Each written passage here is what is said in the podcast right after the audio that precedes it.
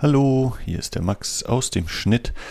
Zwei Anmerkungen zur Folge, die ihr gleich hören werdet. Wir haben zwei kleine Versprecher dabei. Einmal geht es um das, was in der Folge genannt wird, Yushin-Doktrin. Das ist die Yushin-Verfassung.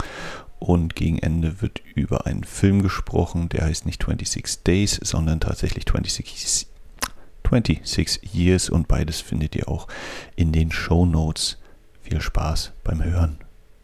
Hallo und willkommen in der Serienoase, dem Podcast für ostasiatische Filme und Serien. Heute mit Max, hallo. Hallo und der Kali.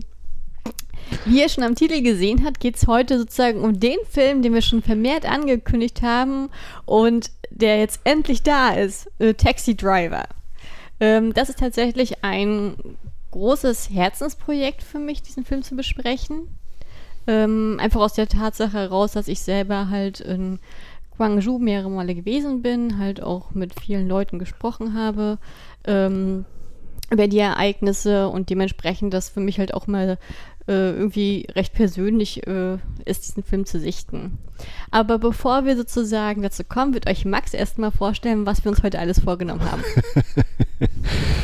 ja, bevor wir zu dem Film kommen, also ihr werdet wieder Kapitelmarken vorfinden, wenn nicht irgendein technischer Zwischenfall das verhindert. Könnt also Sachen auch überspringen oder vor und zurückhüpfen. Und zwar geht es gleich einmal um das Big Bang Update, das wird euch Kali liefern. Juhu! Äh, um die, rund um die Band. Und dann gehen wir auch schon in Richtung des Films. Wir gucken auf zwei Persönchen hinter der Kamera, auf vier Personen vor der Kamera, was die so für andere Filme und Projekte gemacht haben. Dann werden wir uns ähm, ja, einer politisch-zeitlichen Einordnung widmen. Das machst du dann. Und in Verbindung mit der Inhaltsangabe. Genau, also für mich ist halt wichtig, dass ich nochmal kurz auf das Thema zu sprechen komme. Wie realistisch ist der Film? Also, äh, was sind die geschichtlichen Hintergründe? Welchen Einfluss hat das sozusagen bis heute? Ähm, die Personen, die dargestellt sind im Film, welche Rolle spielen die tatsächlich oder sind, spielen die wirklich so eine enorme Rolle? Ähm, das ist so mein Part, den ich halt so ein bisschen mit ansprechen wollen würde, der natürlich viel zu umfangreich ist und dementsprechend auch nur einen Ausschnitt äh, darstellt, aber so, dass ihr so ein bisschen aus diesem Podcast rausgeht und denkt, oh ja, jetzt habe ich ein Grundverständnis für diese, diese Grundsituation im Groben. Das ist mein Ziel. Genau, und wenn wir das dann haben, sozusagen als Grundlage, dann werden wir uns so ein bisschen der Analyse des Films widmen äh, so ein paar Themen. Äh, unsere Erwartungshaltung auch nochmal ein bisschen ansprechen, zumindest von den Leuten, die wissen, was sie noch erwartet hatten vor dem Film. Und ähm, genau, eben verschiedene Aspekte des Films so ein bisschen besprechen. Ähm, ja, dann zum Schluss nochmal gucken, ob das mit der Erwartungshaltung so hingekommen ist oder ob sich die Punkte irgendwie äh, in Luft aufgelöst haben nach der Filmbesprechung gucken wir dann nochmal oder nennen euch nochmal ein paar kommende Filme und Serien hier in Deutschland und ein bisschen auch ein Ausblick äh, weiterer Podcast-Projekte, die wir so machen, äh, die wir endlich mal wieder neue Folgen aufnehmen oder überhaupt mal starten. und das dürfte es dann auch so ziemlich gewesen sein für die Folge 36 der Serienoase schon. Oh, da haben wir auch schon ein ordentliches Programm heute vorgenommen, was? Na dann äh, steigen wir ein ins Taxi und fahren zu Big Bang. Yay! Ja, also mein Herzensthema Big Bang. Ähm, ich habe ja das letzte Mal schon gesagt, dass ich keine Geschichten mehr aus dem Fandom erzählen werde, sondern einfach nur wirklich auf Big Bang als Band sprechen komme. Ähm, das letzte Mal schon angekündigt, dass Big Bang sozusagen im Frühjahr wiederkommt. Wir wissen immer noch nicht wann, das Datum ist noch nicht klar. Was wir aber wissen, ist, dass äh, ein Song rauskommen wird und dass das Musikvideo schon abgedreht worden ist. Das ist fest. Äh, dann kam sozusagen als große Überraschung für uns VIPs, dass Choi Seung-yoon, also TOP, äh, sein erstes Interview nach fünf Jahren gegeben hat, und zwar mit dem Hongkonger Prestige-Magazin, wo er halt sehr, sehr offen äh, über seine ja, ich sag immer, seine Erfahrungen, seine persönliche ähm, mentale Reise gesprochen hat. Und er hat auf jeden Fall hat er da auch angekündigt, dass er zwar bei dem nächsten Song von Big Bang dabei ist, aber das wird dann auch das letzte Mal für einen ganzen gewissen langen Zeitraum sein. Denn, also er möchte das nicht ausschließen, aber erstmal ist das nicht geplant. Aber dafür bietet er uns sein allererstes Soloalbum, wo wir halt auch sehr, sehr ähm, freudig entgegenblicken. So, und ansonsten, wie gesagt, jede Woche immer Updates von Display, also dem äh, der YouTube-Channel von Dissang. Und äh, in dieser aktuellen Folge hat er Jack Jin von Treasure gecovert, was wirklich sehr, sehr lustig ist, vor allen Dingen, wenn ihr das Lied von Treasure kennt. Und damit gebe ich zurück an Max. Vielen Dank. so, wisst ihr Bescheid über Big Bang. Ähm, wo ihr vielleicht noch nicht Bescheid wisst, sind die Menschen hinter der Kamera von Taxi Driver, dem Film aus dem Jahre 2017. Und ähm, die Besprechung haben wir eigentlich deswegen gemacht, weil der jetzt seit oh, Herbst 2021 auch in Deutschland verfügbar ist, legal. Ähm, online ist der auf allen möglichen Portalen zu streamen und äh, ist auch als DVD und Blu-ray Ende September erschienen bei Kochfilms. Die haben wir uns angeguckt, die Blu-ray. Aber wie gesagt, müsst ihr nicht kaufen oder müsst ihr nicht physisch kaufen. Ihr könnt auch digital direkt von eurem Fernseher aus sagen. Bei irgendwelchen Streaming, also bei ziemlich vielen Streamingdiensten ist der zum Leihen und Kaufen verfügbar. Regie geführt hat Yang Hoon. Der hat vor A Taxi Driver drei Spielfilme ähm, inszeniert. Und zwar 2008 Rough Cut, 2010 Secret Reunion und 2011 The Frontline mit dem deutschen Beititel, Untertitel, Tagline Der Krieg ist nie zu Ende. Und ich weiß aus sicherer Quelle, dass du mindestens einen weiteren Film von ihm gesehen hast. Und ich glaube, es sind zwei, die du gesehen hast. Ich habe zwei gesehen. Ja. ja, auf jeden Fall Secret Union. Äh, was jetzt keine Überraschung wird, weil Gangnam One die Hauptrolle ist. Und wenn einer Gangnam One liebt in Deutschland, dann ist es die Kali. Ähm, nein, also es ist wirklich ein fantastischer Film. Das ist halt so, ich sag jetzt mal so ein Action-Thriller ähm, mit Südkorea und einem nordkoreanischen Spion und die müssen ja zusammenarbeiten, um äh, ein gemeinsames Ziel zu erreichen und es ist wirklich auch mit dem typischen Genre-Mix aus Korea unterlegt. Also wirklich sehr, sehr unterhaltsamer, amüsanter Film, auch sehr kurzweilig, kann ich wirklich empfehlen. Genau, den Frontline hast du auch gesehen, ne? Ja, Frontline ist halt, spielt halt im Koreakrieg und von meiner persönlichen Warte, es gibt natürlich, wenn man sich mit dem koreanischen Kino beschäftigt, dann weiß man ja, dass es sehr, sehr viele Filme über den Koreakrieg gibt und für mich persönlich war Frontline der beste.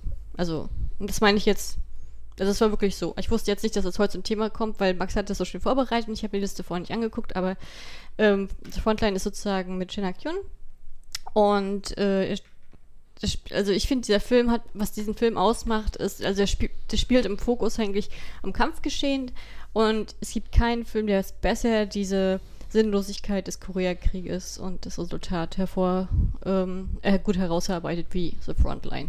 Fand ich persönlich Abstand am besten. Also deutlich besser als Teguki, der halt immer empfohlen wird. Sorry. Ehrliche Meinung.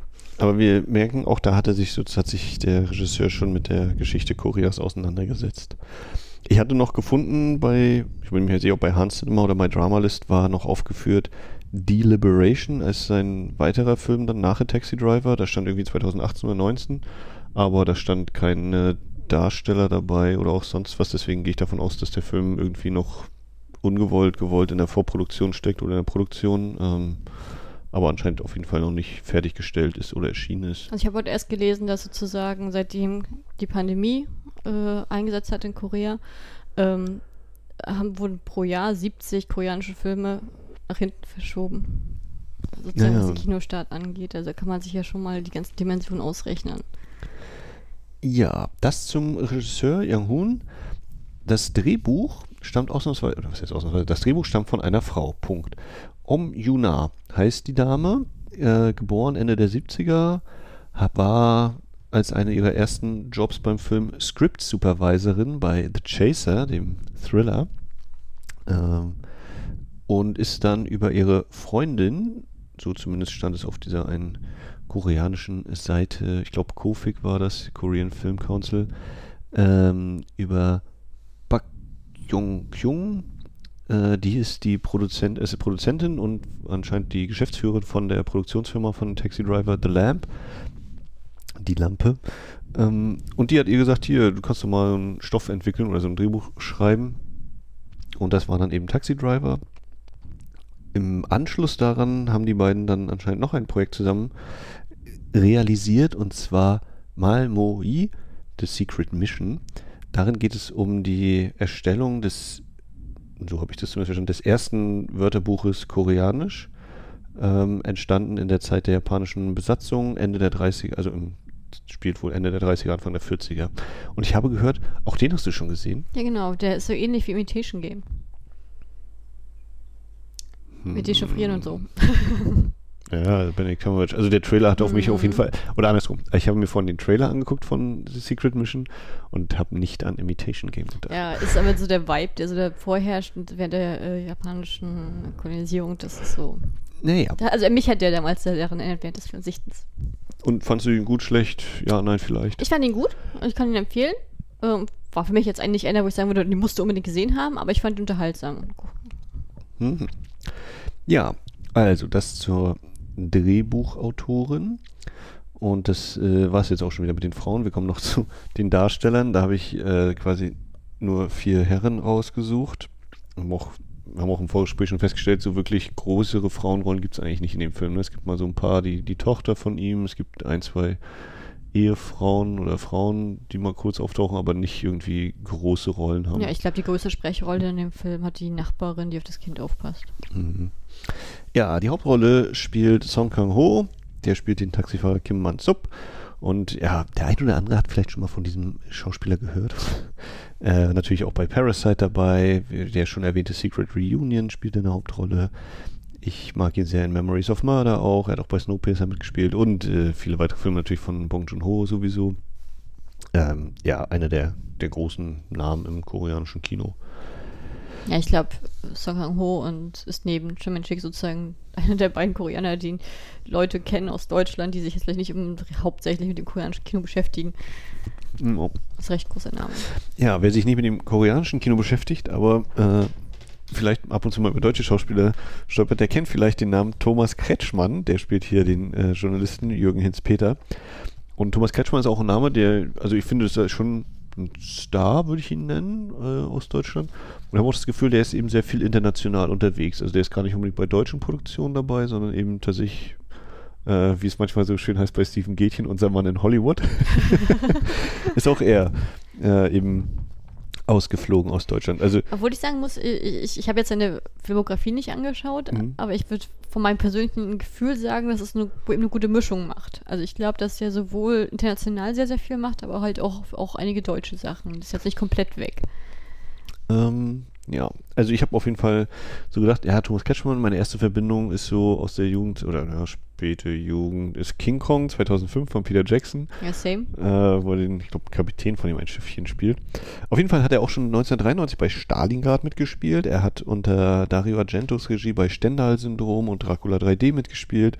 Er hat mit Guillermo del Toro gearbeitet bei Blade 2. Er war in Der Pianist. Er war im zweiten Teil von Resident Evil, Resident Evil Apocalypse. Und in den äh, letzten Jahren hat er zum Beispiel auch gemacht Ballon von Michael Herbig oder auch S. Craig Salas Dragged Across, Con Dragged Across Concrete hat er mitgespielt. Also ich fand ähm, so auf den ersten Blick und ein bisschen eingedampft war es so, ah ja, viel so mit historisch-kriegsfilmen und auch so Fantasy-Sachen äh, Hm. hat er so mit dabei und das würde dann hier natürlich deutlich wieder in Richtung Historienfilm fallen, der Taxi Driver. Zwei weitere Rollen, die vielleicht auch schon, oder die im Vergleich zu den ersten beiden schon deutlich kleiner sind, aber noch ein bisschen Gewicht haben, ist einmal Yu Hee-jin, der spielt auch einen Taxifahrer, aber aus Gwangju, nicht aus Seoul, wie es bei Song Kang-ho ist, und der spielt Wang Tae-sul. Ähm, der spielte auch wieder mit bei dem äh, The Secret Mission von der Drehbuchautorin. Ich habe ihn erkannt bei Space Sweepers. Joink, joink. So weit bin ich gar nicht gekommen. Ich glaube, ich habe nach 10 Minuten ausgemacht. Ja, du hast die beste Rolle noch nicht erlebt. Hm. Tiger Park spielt er, glaube ich. Bin mir jetzt nicht hundertprozentig sicher, aber irgendwie ist mir so. Ähm, ich habe ihn durch dich jetzt vor kurzem ersehen können in dem riesen Publikumserfolg von vor einigen Jahren aus Korea Pirates. Und wir hatten auch gesehen The Flu, beziehungsweise im Deutschen Pandemie und den koreanischen Titel, keine Ahnung. Äh, er hat aber auch noch in einem weiteren Filmchen mitgespielt. Ja, äh, 1987, When the Day Comes. Ähm, der Film sozusagen, der sieben Jahre nach Guangzhou ansetzt und äh, zur Demokratie geführt hat. Ähm, besprechen wir demnächst. Mit demnächst meine ich Big Bang demnächst, also irgendwann. Wenn er die Besprechung kommt, wenn sie kommt. Aber ich möchte an dieser Stelle die Chance nutzen, weil du es gerade vorgelesen hast mit seiner Filmografie, ähm, was zu, zu Pirates zu sagen, weil das ganz, ganz vielen Leuten nicht bewusst ist. Und zwar ist er jetzt neu auf Netflix The Pirates, Untertitel irgendwas. ja, Untertitel irgendwas, Also als neuer Teil zwei. koreanischer Film. Äh, nee, eben nicht.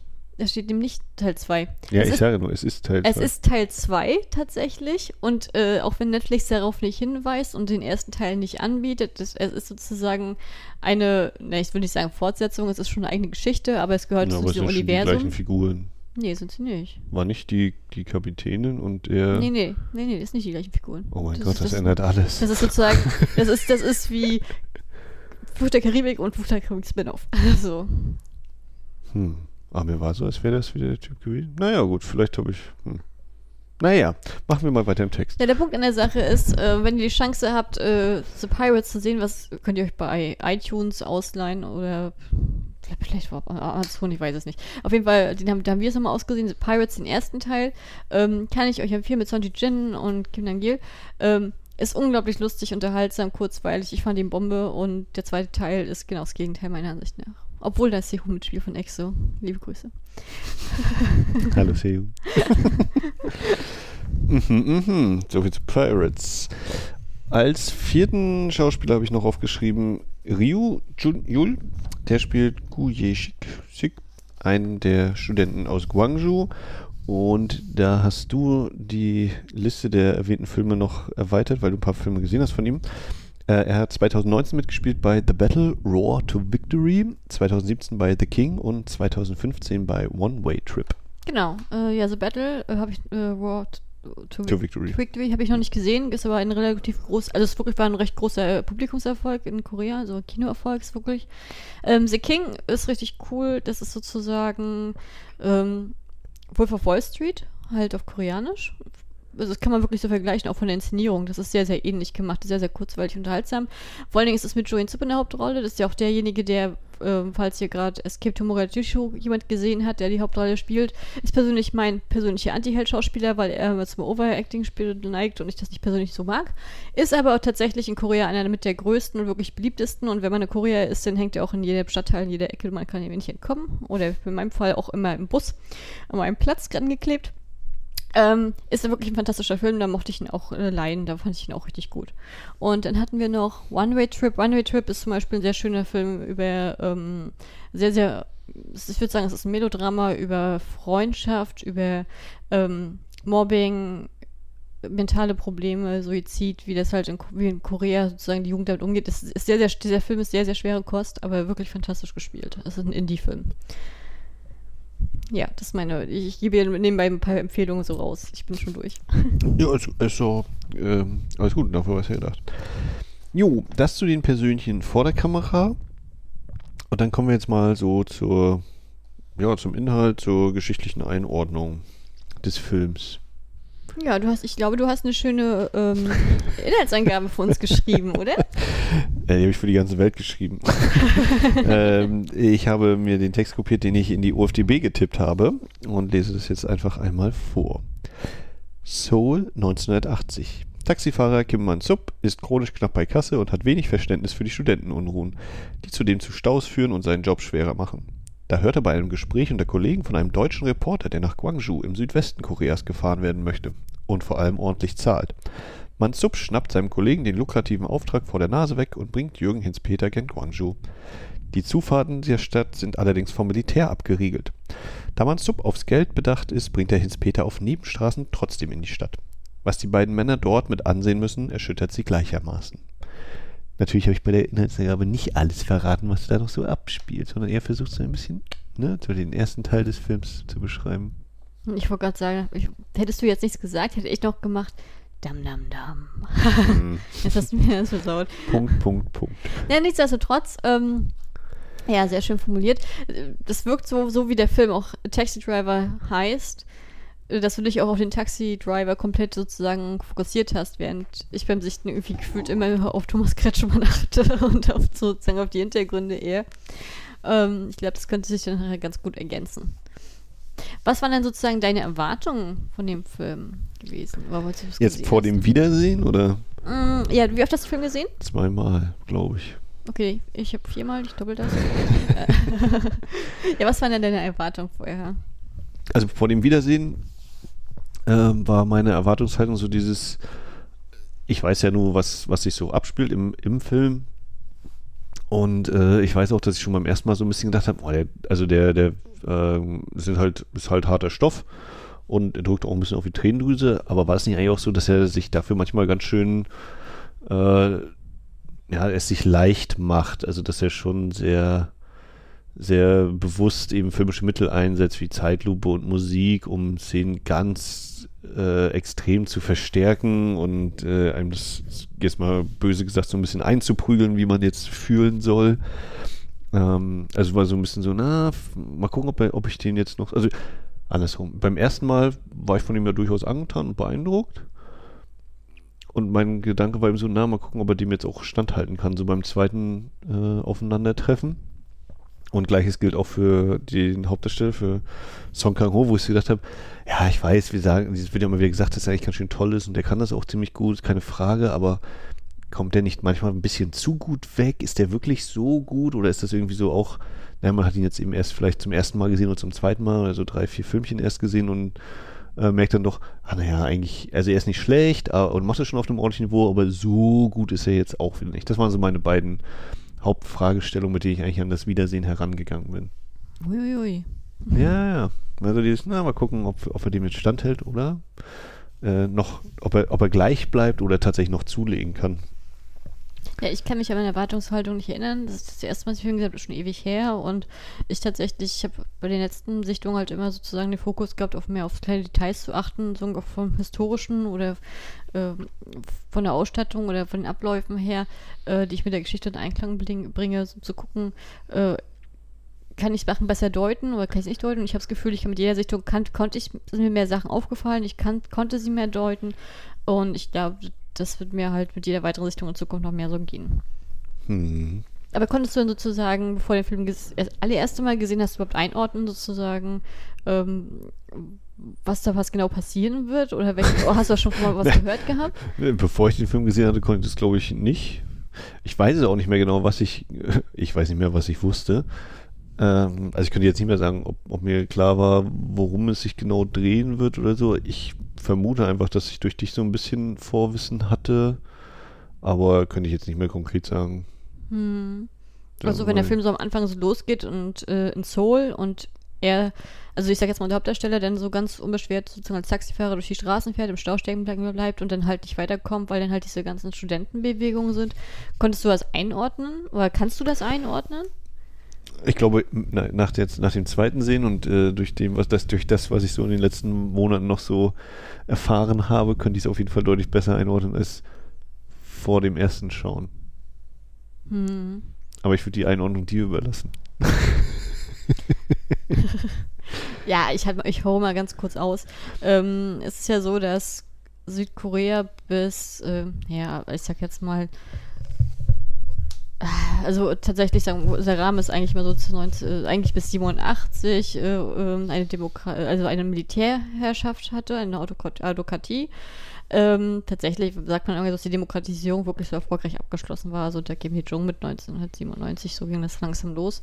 Und auf jeden Fall war diese Militärherrschaft lange Zeit von der Regentschaft oder der Präsidentschaft von äh, Park Chung-hee geprägt äh, der halt sehr, sehr viele Neuerungen reingebracht hat und sozusagen seinen Machtanspruch begründet hat durch den Feind aus dem Norden, das heißt diesen Antikommunismus da gepflegt hat und halt mit der 72 eingeführten Yushin-Doktrin halt in der Regierung halt äh, sich den äh, Präsidentschaft auf Lebenszeit sozusagen gesichtet hat und halt ist halt sozusagen gegen Andersdenkende ähm, sehr brutal vorgegangen, durch Verschwinden, Foltern und ähm, äh, anderen kleinen Maßnahmen. Pressezensur war ein großes Thema. Es wurde sehr, also die Bevölkerung wurde halt unterdrückt, konnte sich halt sozusagen da nicht äußern. Und als Park Chung-hee, der 79 gestorben ist, hatte man halt gehofft, dass halt ein Wechsel stattfinden würde und der ist halt nicht gekommen. Und auf jeden Fall war es halt schon 74 so, 75 und halt auch 79, dass halt die Studenten immer auf die Straße gegangen sind, vor allen Dingen gegen diese Yushin-Doktrin sozusagen zu, ähm, zu protestieren. Ähm, und das wurde halt immer sozusagen dann so runtergeschaltet und 1980 kam da sozusagen dieser, wurde halt dieser Putsch vorbereitet von den Militärgenerälen Shunde One und Rotebo, die ja später nachher auch nochmal Präsidenten geworden sind. Und äh, was wichtig ist aber ja, jetzt. Also später, Shunde One ja, war dann in der Regierung. Ja, Shunde One hat sich dann, äh, hat sich, genau, der hatte sich dann, der war nicht direkt und schon auf, also der Putsch war schon da, Aber sozusagen zum Präsidenten sich selbst so ernannt, ich glaube, das war dann erst im Sommer, im Juni gewesen, tatsächlich. Also, na, weil, 1980. und, und dazwischen war, gab es einen Übergangspräsidenten, weil du gesagt hast, Ja, den haben 79 sie, ist Park ja, ja, geschoben. genau. Die- Das war, gab's, es gab eine über so eine Interimregierung, die aber halt nicht, die relativ, die wurde ja geputscht, sozusagen. Aber das, hat, das Gesicht war halt noch nicht ganz lange klar. Ähm, deswegen war zu der Zeit war es dann auch so, dass so zum Beispiel die Oppositionspolitiker auch alle diese Idee hatten, dass langsam zur Demokratie hinsteuert, weil ja offiziell war ja immer dieses Versprechen, dass äh, solange das Land instabil ist, ähm, bleibt die Militärregierung sozusagen an der Macht und wenn sozusagen die wirtschaftliche Komponente geklärt ist, was ja durch diesen ganzen wirtschaftlichen Aufschwung in den 70ern passiert ist, ähm, wurde dann eigentlich ge- wurde ja dann eigentlich gesagt, dass dann halt die Demokratie weitergeht. Und das war ja versprochen, Brechen wurde ja mit dem Coup gesprochen. Und weil der Coup halt heimlich vorbereitet worden ist, parallel dazu haben zum Beispiel die ganzen, äh, die, äh, die äh, liberale Partei, unter anderem mit Kim Dae-jung und Kim Jong-sam, die haben dann halt auch sich schon für Demokratie ausgesprochen, ohne zu wissen, dass halt schon wieder ein Putsch bevorsteht. So. Ähm, das ist halt relativ, das ist tatsächlich wichtig, weil natürlich dann, weil sie das halt auch gesagt hatten, auch diese Ermittlungen von gegen Kim Dae-jung nachher von schon immer wieder aufgegriffen worden sind, aber das jetzt auf eine, das jetzt eine andere Stelle, ich will jetzt nicht hier eine ganze Geschichtsstunde machen. Ähm, der Punkt an der Sache ist auf jeden Fall, dass durch diesen Putsch mit Chunde One lief halt da und gleichzeitig ist auch so, dass unter Park Chung-hee, um halt diese ganzen Studentenbewegungen ähm, in den Griff zu bekommen, hatte er damals auch einge äh, ein, eine Pflicht für männliche Studenten eingeführt, dass sie halt in Militärcamps müssen, damit sie halt indoktriniert werden. Und hatte dann auch teilweise dann diese Eingriffe in dieses, ähm, in dieses äh, Bildungssystem, dass gewisse Vereine nicht gegründet werden dürfen, äh, sehr, stark durchgesetzt. Und das hatte sich nachher dann sozusagen mit Park Chung-hees Tod, weil Ermordung sozusagen, ähm, ja, war dann hinfällig. Und schon The One hat das halt relativ schnell wieder aufgegriffen. Und das waren halt so die Proteste, warum denn die Studenten auf die Straße gegangen sind. Und zwar ist es in Seoul gestartet, organisiert von den Studenten der Seoul University, äh, was sozusagen die höchste Universität des Landes ist, sozusagen wo die Elite hingeht. Und diese Proteste haben sich halt im ganzen Land, in allen Großstädten, allen Universitätsstädten halt komplett ausgebreitet. Also in Seoul, Daegu, ähm, äh, Busan, dann ganz später auch Guang, dann Guangzhou. Äh, das war dann halt so eine Sache, wo es halt das immer wieder sozusagen hochgekocht ist, um halt gegen diese Eingriffe in die Universität, diese Vereine und auch dann diese Yoshin-Doktrin nochmal voran- voranzubringen. Und das dann halt wirklich zu dieser Zeitpunkt waren halt diese Protestbewegung wirklich auf Studenten selbst als Zielgruppe komplett limitiert. Also gab es aber auch Leute, die eigentlich mit dem Kurs der Regierung zufrieden waren. Ähm, äh, sagen wir es mal so, man konnte sich ja da damals nicht so frei äußern in der Form. Es kam halt drauf an, welche Stellung du hast, ne? Also in, in, es, es war eigentlich so, dass diese Zensur und alles, dass man sich nach Demokratie gesehnt hat, schon, aber man hat auch gleichzeitig ganz viele, und das merkst du auch heute noch bei den Älteren tatsächlich, wenn du mit ihnen redest, ähm, dass halt dieser wirtschaftliche Aufschwung, diese Sicherheit auch mit der Militärdiktatur sozusagen verbunden wird, dass es dann vielen auch gut ging und dass die halt sich nicht mit der Regierung da anlegen wollten, weil die ihr Leben hat in, dem, in dieser Formel halt funktioniert. Ähm, dementsprechend war das wirklich eher so ein Ansinnen der Studenten. Diese, die, das wurde halt nicht von der Mittelschicht mitgetragen, 1980. Also äh, knallhart zugespitzt. Wohlstand, aber zu welchem Preis? Ja, kann man so sagen, ja. Ja. das ist also der wirtschaftliche Aufschwung oder ein wirtschaftlicher Aufschwung oder ein großer Umbruch. Ne? War ja eigentlich eher Agrarland lange Zeit äh, Südkorea und dann eben auch Industrialisierung da eingesetzt hat. Ja, also bei, Ähm. ja genau, also in Südkorea war einfach der Kniff, dass ähm, mit der Teilung des Landes ist sozusagen diese ganzen, die ganzen Ressourcen, ähm, wie sagen wir, diese ganzen, wie nennt man das, Minen und Mhm. Schwermetalle, die sind halt alle komplett im Norden in Korea gelagert und Süden war halt Agrarland. Und da waren halt 80 Prozent, nach dem Koreakrieg waren halt 80 Prozent der Landfläche komplett zerbombt.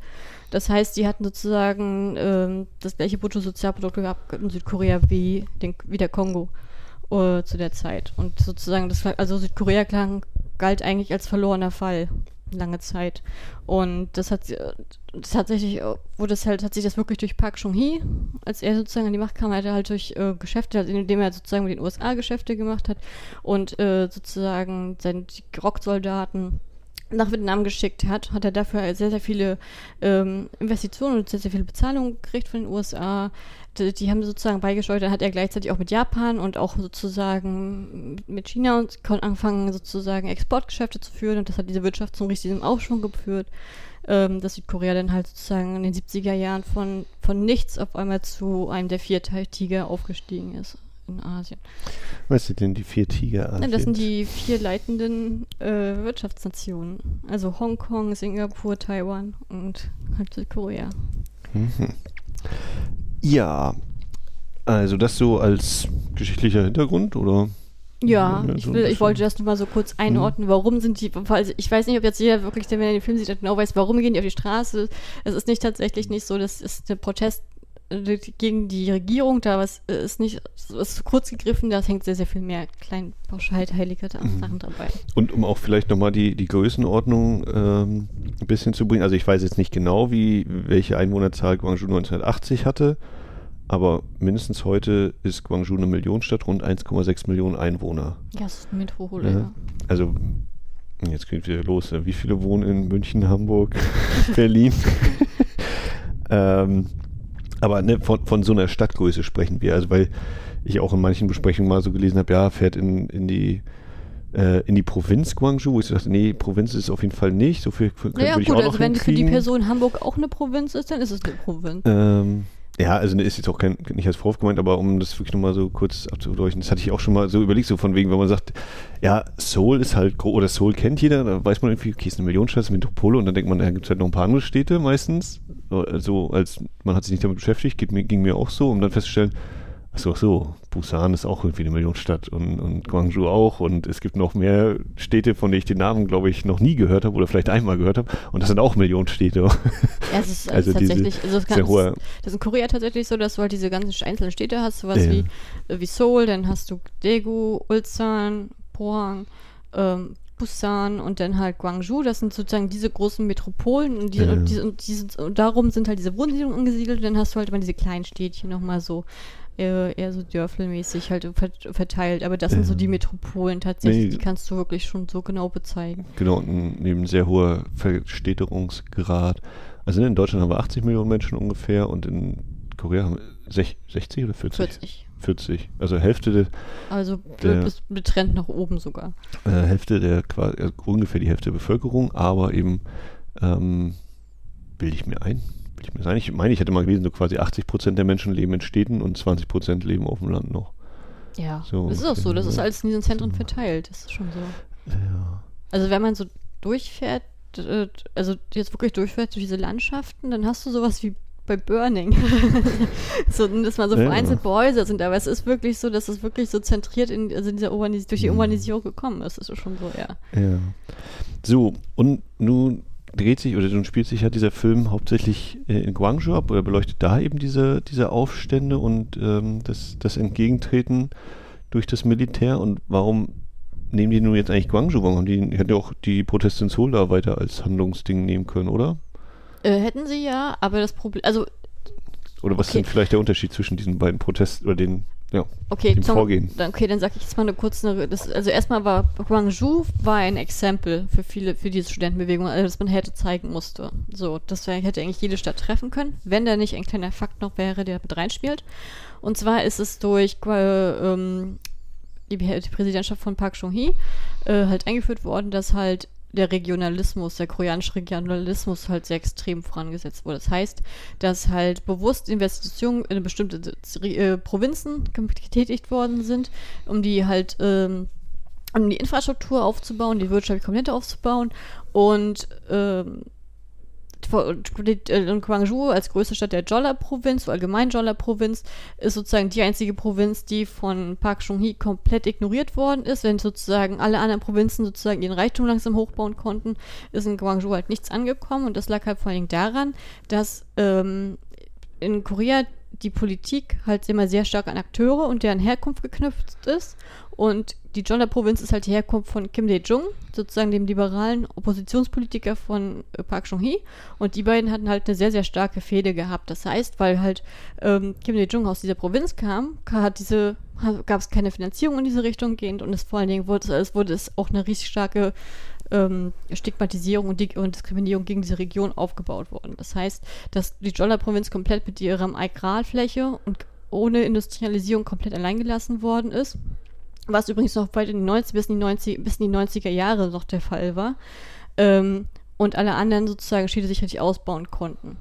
Deswegen ist es so. Und dann, das ist der eine Punkt. Der zweite Punkt ist, dass halt Guangzhou halt eine auf eine sehr, sehr lange Geschichte an Demokratisierungs- und Studentenbewegungen zurückgucken kann, äh, kann, die schon sozusagen in der Joseon-Dynastie losgegangen ist gegen Japaner, denn halt in der Japan, dass die japanische Kolonisierung war, ist in Guangzhou sind die Studentenbewegungen sozusagen gestartet.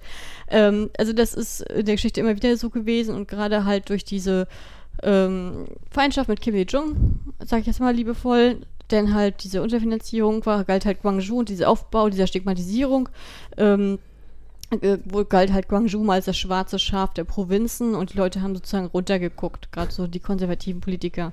Und ähm, wenn halt ein Exempel statuiert wird, dann war es halt das Leichteste, sich Guangzhou rauszupicken, weil man das am ehesten unter den Teppich kehren konnte tatsächlich, weil das halt nicht so vom Kommunikationsnetzwerk ein bisschen da anders aufgestellt war, als jetzt, wenn du jetzt ins Hol machst, wo jeder Bürger das mitbekommt. Mhm.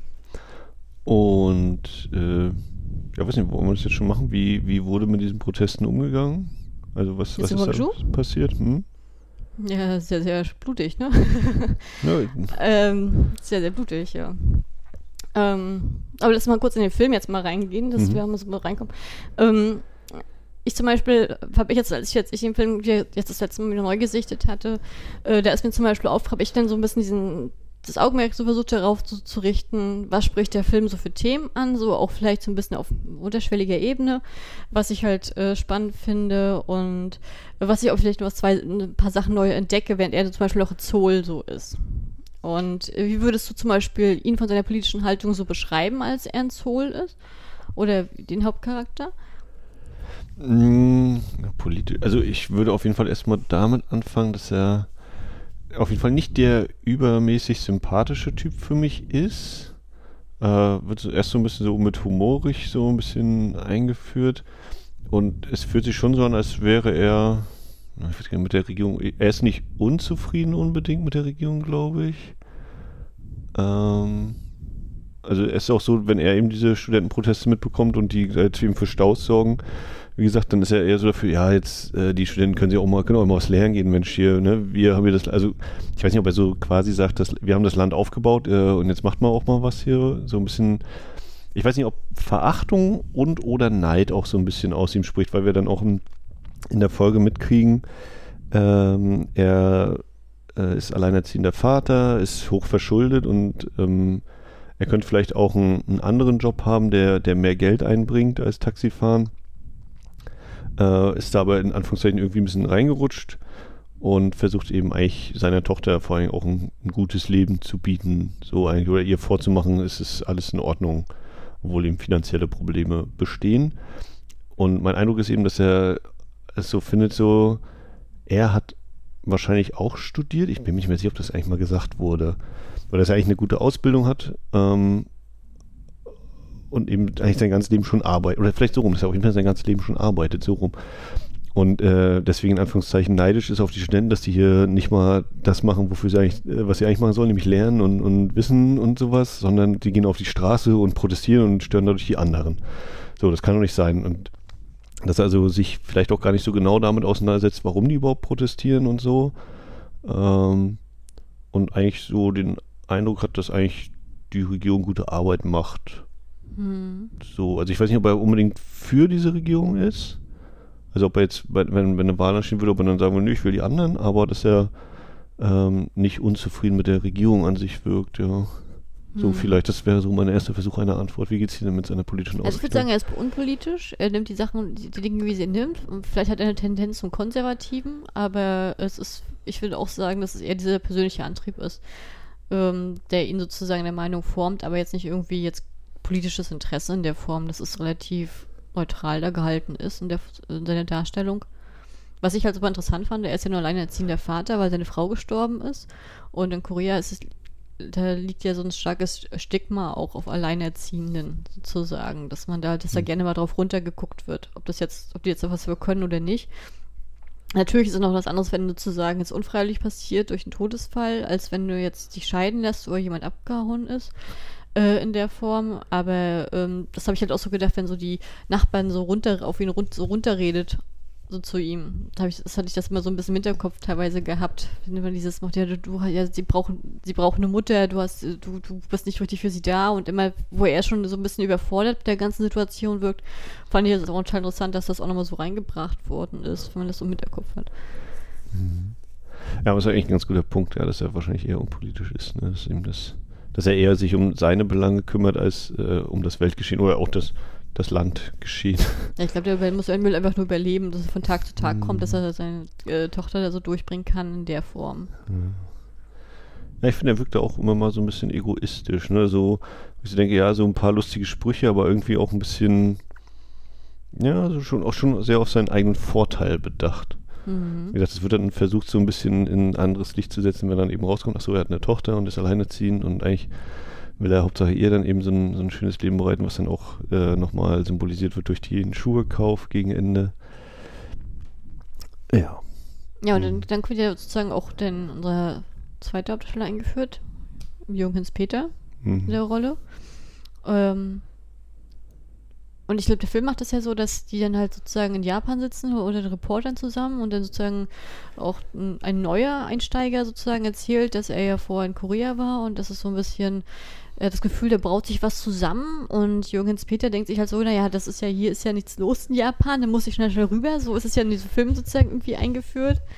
Ähm, und das fand ich halt super interessant, weil ich dann dachte so, ah, okay, das so, das für die ähm, inszenatorische Situation ist natürlich leichter sozusagen die Figuren niedriger zu halten, aber tatsächlich ist die Geschichte dann ein bisschen komplexer. ja, also ich kann mir auch entsinnen, ne, die sind irgendwie in Japan oder so und genau, das ist der eine so, oh nee, das ist mir zu, zu, nicht zu aufregend, sondern ein bisschen gefährlich anscheinend mhm. auch, ne, da soll man ziehen und Hens Peter, der dann eher so ist, ja, wenn da irgendwas ist, dann muss man es auch berichten. Mhm. Und was meinst du sozusagen mit äh, filmischer Unter Unterschied zwischen Film und Realität? ja, tatsächlich ist es so, dass Jürgen Hens Peter nach, äh, nach Guangzhou gefahren ist, weil er einen Informanten hatte.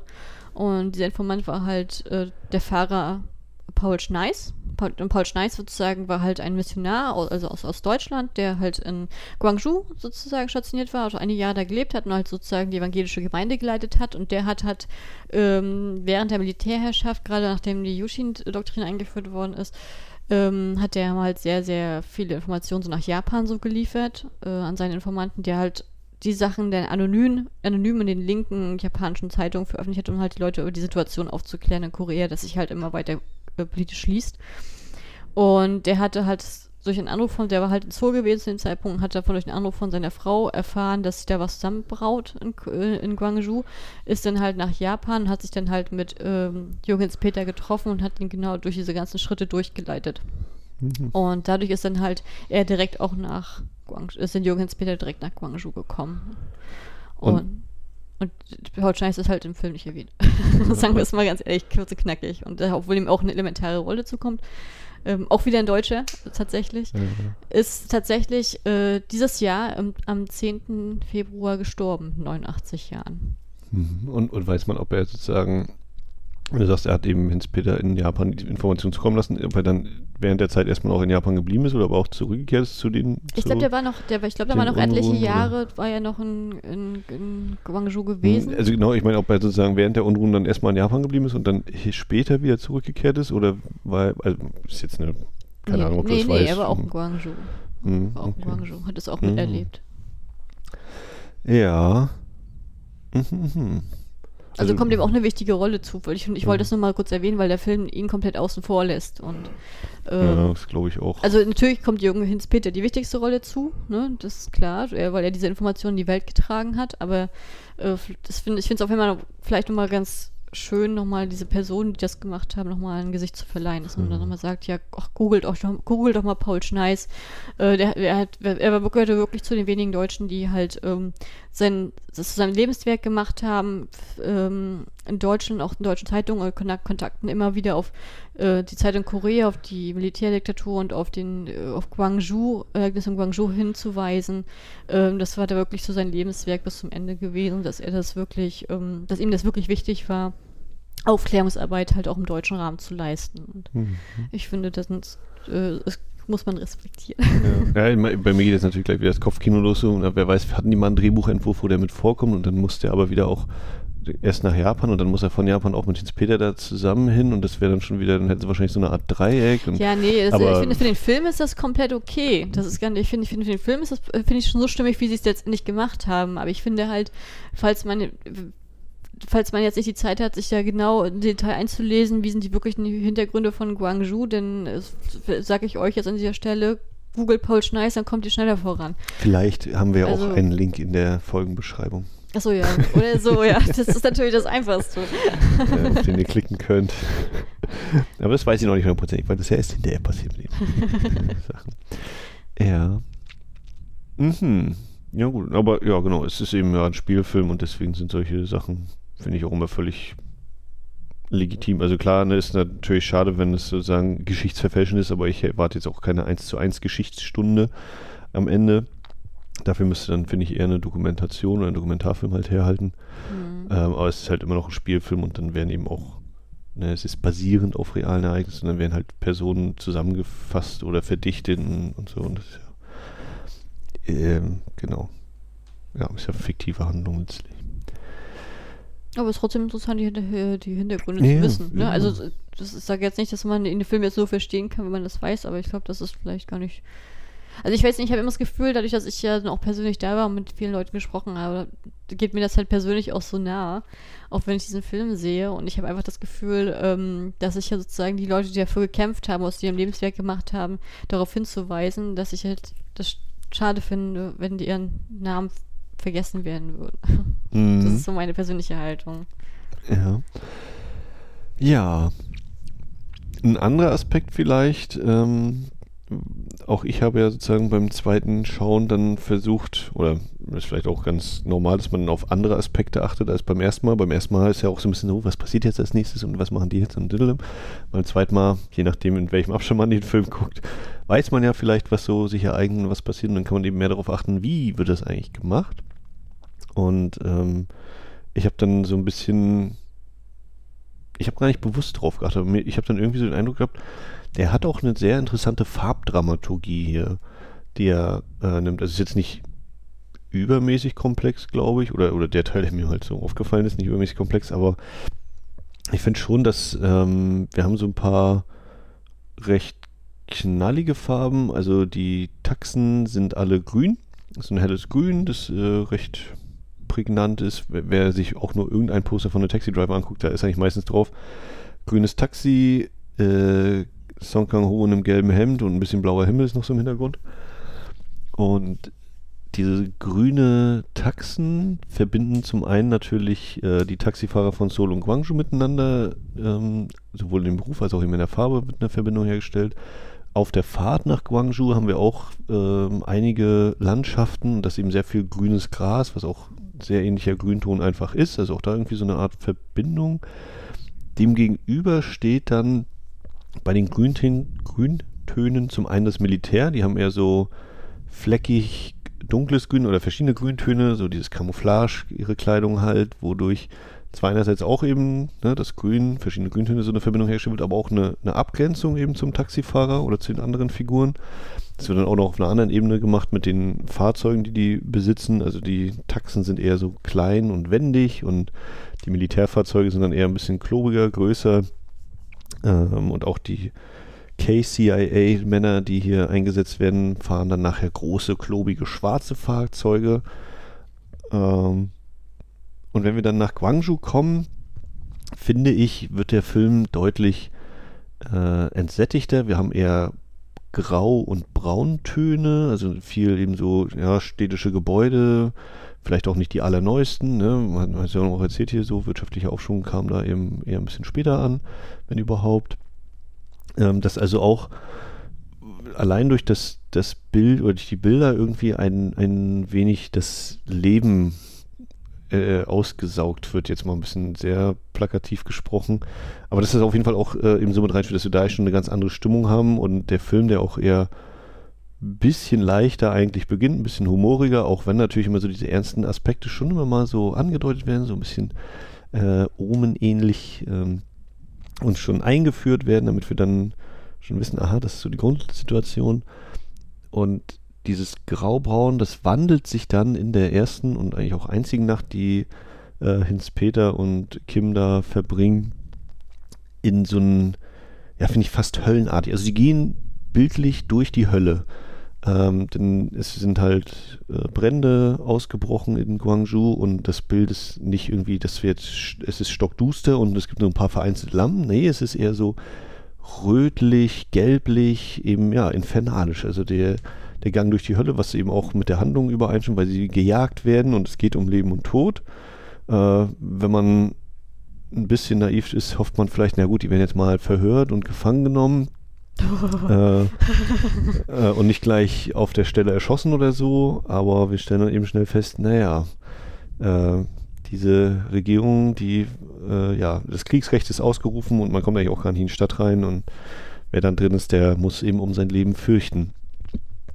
Und wenn wir dann, mal jetzt einfach schon den Sprung, äh, später die Stadt wieder verlassen, ähm, haben wir wieder ein bisschen, ja, gefühlt mehr Farbe wieder, mehr Leben drin, äh, mir sind da irgendwie auch so bunte Wimpel, bunte Fähnchen, die noch so am Straßenrand hängen, total im Kopf geblieben. Äh, was du mir dann ja noch ein bisschen erläutert hast. Ja, ich würde gleich alles nochmal kommentieren wollen. Okay, ähm, dann äh, ja, schließe ich damit. Also, okay, jetzt könnte man natürlich noch argumentieren, dann sind wir da, äh, weil wir so ein paar erzählerische Bögen schließen äh, oder Kreise sich schließen, äh, sind wir dann noch wieder so ein bisschen auch mal im nächtlichen Soul und auch in Soul ist dann ein bisschen so ja, nicht mehr so ganz so farbenfroh, aber es wirkt jetzt auch nicht düster unbedingt. Aber wir haben dann eben äh, Winterzeit, also es fällt auch Schnee, was ja auch immer so ein bisschen Abschied oder ne, das Jahresende oder so etwas, etwas geht zu Ende symbolisiert. So, und damit würde ich diesen Farbkomplex einmal abschließen. Okay, dann wird der Schreibmaschine zurück und dann setze ich noch einen drauf. Ähm, also tatsächlich ist es so, ich glaube, es wird ja auch im Film thematisiert mit den Farben. Äh, das ist sozusagen diese Grüntaxen sind sozusagen diese Privattaxis. Und äh, das ist halt tatsächlich auf wahre Begebenheit. Also es war halt tatsächlich so, dass ähm, damals hier das Filmteam, als diese Planung, diesen Film sozusagen raus sozusagen bestanden hat, halt sehr eng mit dem äh, 18. Mai-Archiv, also sozusagen dem Hauptspeicher über die äh, bei 18. Mai-Bewegung in Guangzhou zusammengearbeitet haben, sich da sehr sozusagen sehr die, die, Bilder ausgetauscht haben, halt Bildquellen, Zeugenaussagen ausgetauscht haben, um das halt sozusagen so realistisch wie möglich sozusagen in der Detailarbeit darzustellen. Und ähm, das ist tatsächlich, also die Texten sind so übernommen, wie es wirklich war. Ja. Ähm, denn wenn, jetzt, wo du sagst, sozusagen, das ist diese grüne Landschaft, wenn die da durchfahren, ja, ich finde ja, für mich ist ja grün ist meine Lieblingsfarbe, es gibt einfach so, gefüllt, so, eine, so ein wonniges Gefühl. Es ist tatsächlich auch so, wenn du von Seoul nach Guangzhou fährst, dass es halt sehr, sehr grün ist, weil Guangzhou liegt ja auch in den Bergen. Ähm, dementsprechend ist da ist halt auch wirklich sehr viel Grün drumherum und das gibt dann auch wirklich so eine, ich sag jetzt mal, ja, ich will nicht sagen heimliches, äh, heimliches Gefühl, aber es ist irgendwie voll schön. Also das ist, äh, also persönlich mochte ja Guangzhou auch unglaublich gern. Und ich glaube, wenn man so reinfährt, wo du meinst, hast du diesen, diesen Gegensatz zu diesem lebendigen Soul, auf einmal dieses verlassene, triste Guangzhou. Ja, ich weiß gar nicht, bei, bei Soul bin ich mir zum Beispiel auch gar nicht mehr sicher. Ich glaube, es war nicht, wirkte auf jeden Fall nicht ganz so trist, ja. Aber mir war mehr so dieses tatsächlich die Fahrt als in Anführungszeichen bunt und dann die Stadt. Ich überlege gerade, wie mir das Soul am Anfang eigentlich so war und wollte auch gerade noch kurz ergänzen mit den Taxen. Es ist ja dann auch so, dass wenn er am Ende äh, zu sehen ist, sozusagen gealtert hier, unser Kim, äh, dann hat er ja auch, glaube ich, einen schwarzen Mercedes oder so, ne? Also das ist ja, ja auch nicht jetzt, mehr dieses jetzt, dieses Jetzt ist sowieso so, wenn das, äh, die, das, die Schwarzen sind ja die Privattaxen und dann die, und die äh, öffentlichen sind halt sozusagen, also sind die Orangen. Mhm. Jetzt mittlerweile. Mhm. Das hat schon ein Farbsystem, weil in Korea haben wir, mhm. also ich will jetzt nicht übertreiben, aber ich sage jetzt mal 95 Prozent habe ich jetzt recht, wenn ich jetzt sage, dass, in Guangzhou, äh, dass die halt, in, das in Seoul die Autos entweder weiß oder silber oder schwarz sind. da gibt es nicht so viel Farbspielraum, der kommt meistens von Taxis ähm, oder Lieferfahrzeugen. Ähm, ja, also ich wollte damit nur sagen, wenn du jetzt halt dieses, dieses, diese Trist, diesen krassen Gegensatz hast, den du angesprochen hast in Guangzhou, ist, ich glaube, das ist auch nochmal dieses, auch mal nochmal eine Anspielung darauf, dass halt die Region halt nicht, also dass die halt nicht diesen wirtschaftlichen Aufschwung hat, dass ja. halt diese Armut komplett nochmal gezeigt wird gleichzeitig und dieses Abgehängtsein wird sozusagen, dieses so ein richtiger Kontrast zu Zoll auch nochmal dargestellt. Ähm, dann hast du gesagt, sozusagen in der Nacht, wo das NBC, der, der, der, Fernsehturm sozusagen brennt, dass dieses Inferno ist. Das war ja auch, jetzt geht ja auch ungefähr mit dem Zeitraum, wo sozusagen die sämtliche Kommunikation von außen gekappt worden ist, dass sozusagen ähm, die, die Telefonleitungen gekappt worden sind, dass alles komplett abgeregelt war, dass man halt keine, die Kommunikation nach außen komplett eingestellt worden ist in dem Zeitpunkt. Ähm, Und gleichzeitig, als der Fernsehturm brannte, war es ja auch so, dass halt, ähm, also nicht nur Jürgen Hinz-Peter war ja als Reporter in Guangzhou, sondern hat es ja auch die Lokalreporter aus Guangzhou mhm. gehabt. Und die wollten halt, da gab es halt die kleine Gruppe, die wollte halt das sozusagen darüber berichten. Und die wurden halt komplett von der KCIA sofort gestoppt und dann kam halt auch der Brand zustande. Und äh, das ist sozusagen auch, würde ich das zum Beispiel sagen, wenn du sagst, es geht durch die Hölle, dieses Inferno, würde ich zustimmen. Und ich würde auch sagen, dass es auch gleichzeitig sozusagen dieser Höhepunkt ist, dieser Isolation halt auch gezeigt wird und dass halt dieses, diese Hilflosigkeit komplett in einsetzt, weil halt sozusagen diese, ich sag jetzt mal, Gleichschaltung dann halt sozusagen umgesetzt wird. Hm. Ja, wir, wir, haben ja auch, also wenn du jetzt die, die einheimische Presse ansprichst, wir haben ja dann auch die Szene, mit dem Zeitungsdruck. Äh, ich glaube, es lässt sich auch mal sehr gut schön, schön filmisch darstellen, dass wenn du so eine Druckerpressen stoppst, kannst du natürlich auch bei einem Radiosender kannst du ja auch so, weiß ich, da geht die rote Leuchte aus, dass die nicht mehr on air sind oder so. Aber ich glaube, bei der Zeitung ist es irgendwie noch ein bisschen mehr, weil du hast halt so einen ganzen, eine relativ große Lagerhalle oder so, wo halt eine, die Maschine, wo die ganzen Zeitungen so durchlaufen und dann wird das gestoppt, ähm, dass das nochmal einen ganz anderen Effekt, glaube ich, hat so auf, auf darstellerischer Ebene. Übrigens ein interessanter Punkt, das ist mir schon öfter mal aufgefallen bei Filmen, gerade so die in den 70ern auch so spielen, ähm, dass ich es immer wieder spannend finde, wie das dann immer so aussieht, hinter den Kulissen. Da frage ich mich, ob das heutzutage immer noch so ist, halt mit diesen kleinen, diesen ganzen kleinen zusammengesteckten Buchstaben und so, dass es auch alles so, so kommt. Das finde ich unglaublich. Äh, ja, ich würde, also, hm. Also ich finde das unglaublich spannend. Ich finde das, das, das habe ich letztens schon gedacht, als ich die Verlegerin mit Meryl Streep geguckt hatte, da war das auch schon mal so in der Art gewesen. Und ich glaube, ich habe das auch schon mit bei irgendeinem politischen Film Robert Redford gesehen. Also ich kann mir gut vorstellen, also ich weiß es nicht hundertprozentig, aber ich habe mal so die starke Annahme, dass vieles mittlerweile auf digital umgestellt ist. Ne? Du hast halt eine Datei, die dann gedruckt wird. Ähm, dass diese Pressen an sich vielleicht noch ähnlich sind, aber ich glaube, dass so mit dem äh, Buchstabensätzen, also wenn ich mich täuschen sollte, wäre natürlich auch cool, falls jetzt jemand zuhört, der in, dem, in der Branche tätig ist oder da irgendwie mehr weiß und sagt, nee, nee, das ist schon noch so, dass da eben so äh, ein Setzer ist, der da diese ganzen Seiten so hin und her schiebt und das nicht einfach nur sagt Dateidruckauftrag. Ähm, aber ich glaube, das wird schon, also vielleicht gibt's, stehen irgendwo noch ein paar verlassen oder so, aber ich glaube, der größte Teil wird schon irgendwie digitalisiert sein. Ich denke ich auch, aber ich finde es trotzdem, also ich finde es trotzdem sehr, sehr äh, beeindruckendes ja, Handwerk. Also genau, ich, finde es ja, immer wieder, ich denke jedes Mal, wow, du musst auch Geduld haben, wenn nur ein Fehler passiert, einmal veraltet, einmal die Einrichtung vertauschen. Also finde ich immer wieder spannend in Filmen, wenn das als Stilmittel reingeführt wurde. Ich glaube, es gibt auch diesen einen Film mit Rachel McAdams, ähm, der ist schon ein paar Jahre her und. ah ja, der. und ich würde jetzt mal sagen Russell Crowe, ich bin jetzt echt nicht sicher, aber meine Erinnerung ist vernebelt. State of Play. Ja, ich glaube, ich kann es sein, State of Play, ja. Auf jeden Fall, da haben sie auch nochmal die Druckerpresse äh, Presse auch nochmal drin gehabt. Also, wie hm. gesagt, ich finde, ich, ich, an solche oh. Sachen kann ich mich erinnern, weil ich das einfach faszinierend finde und ein sehr, sehr cooles Stilmittel in Film und das habe ich bei dem Film jetzt ja auch gedacht. Ja. Verständlich. Ja, ich, äh, sonst wollte ich eigentlich gar nicht weiter kommentieren zu der Farbanalyse. Mhm. Ich wollte nur meinen Senf dazugeben. Ich hoffe, das war okay. Nee, das äh, müssen wir jetzt nochmal streichen. ähm, als nächsten größeren Punkt habe ich hier für mich die beiden Hauptfiguren, Kim Sub und Jürgen Peter. Falls du jetzt nicht irgendwie gerade thematisch noch was anderes anschließen möchtest. Okay, kommen wir zu Kim Sub. Äh, du hast ihn ja, hast ja eigentlich vorhin schon auch gefragt, ne, was ich so denke bei der Einführung politisch oder wie so seine Haltung ist. Ähm, also ich habe auch dann jetzt beim zweiten Mal noch ein bisschen mehr so darüber gedacht, warum ist er eigentlich so die Figur, mit der wir einsteigen, Wortspiel, einsteigen, Taxi. Ähm, also ne, hätten wir nicht, hätten wir nicht gleich mit Jürgen Hinz-Peter da reingehen können und so. Ich glaube aber, gerade aus einer koreanischen Perspektive, oder es wirft für mich den Punkt auf, naja, vielleicht ist es natürlich, ist es ein koreanischer Film, der jetzt nicht unbedingt in erster Linie vielleicht für den Weltmarkt gemacht ist, sondern schon für ein koreanisches Publikum und wir haben ja auch schon gesagt, Seoul ist nun mal die Metropolregion. Dann haben wir sozusagen in Anführungszeichen den einfachen Mann aus Seoul, den man als Projektionsfläche, als Identifikationsfigur dahinsetzt für eben das Publikum. Was dann natürlich bei Männern leichter noch vielleicht ist, sich mit dem zu identifizieren als für die Frauen. Ähm, und dann wäre vielleicht tatsächlich gleich die nächste Überlegung, die mir jetzt gerade in den Sinn kommt. Alleinerziehend, ist das vielleicht etwas, womit sich mehr Frauen identifizieren können? Hm, keine Ahnung. Aber nicht unbedingt in Korea, nee. Aber so oder so, dass wir erstmal den einfachen Arbeiter haben. Oder jemand aus der Arbeiter- oder zählt das eigentlich als Arbeiterklasse? Ist ja also doch Mittelschicht und gut ist. Ja, würdest du ihn als Mittelschicht bezeichnen oder ist er schon obere, wie heißt immer, obere, untere Mittelschicht? also er ist auf jeden Fall kein, kein reicher Typ, ich, also Oberschicht würde ich auch nicht sagen. Dann ist er halt Arbeiter. Mittelschicht, ja. ja kann ja. Mittelschicht kann ja auch Arbeiter sein. Na, ich glaube, ich verliere mich gerade auch so ein bisschen in Definitionsabgründen. Äh, ich bleibe einfach der einfache Mann. der kleine Mann. So. Das ist er, der Prototyp.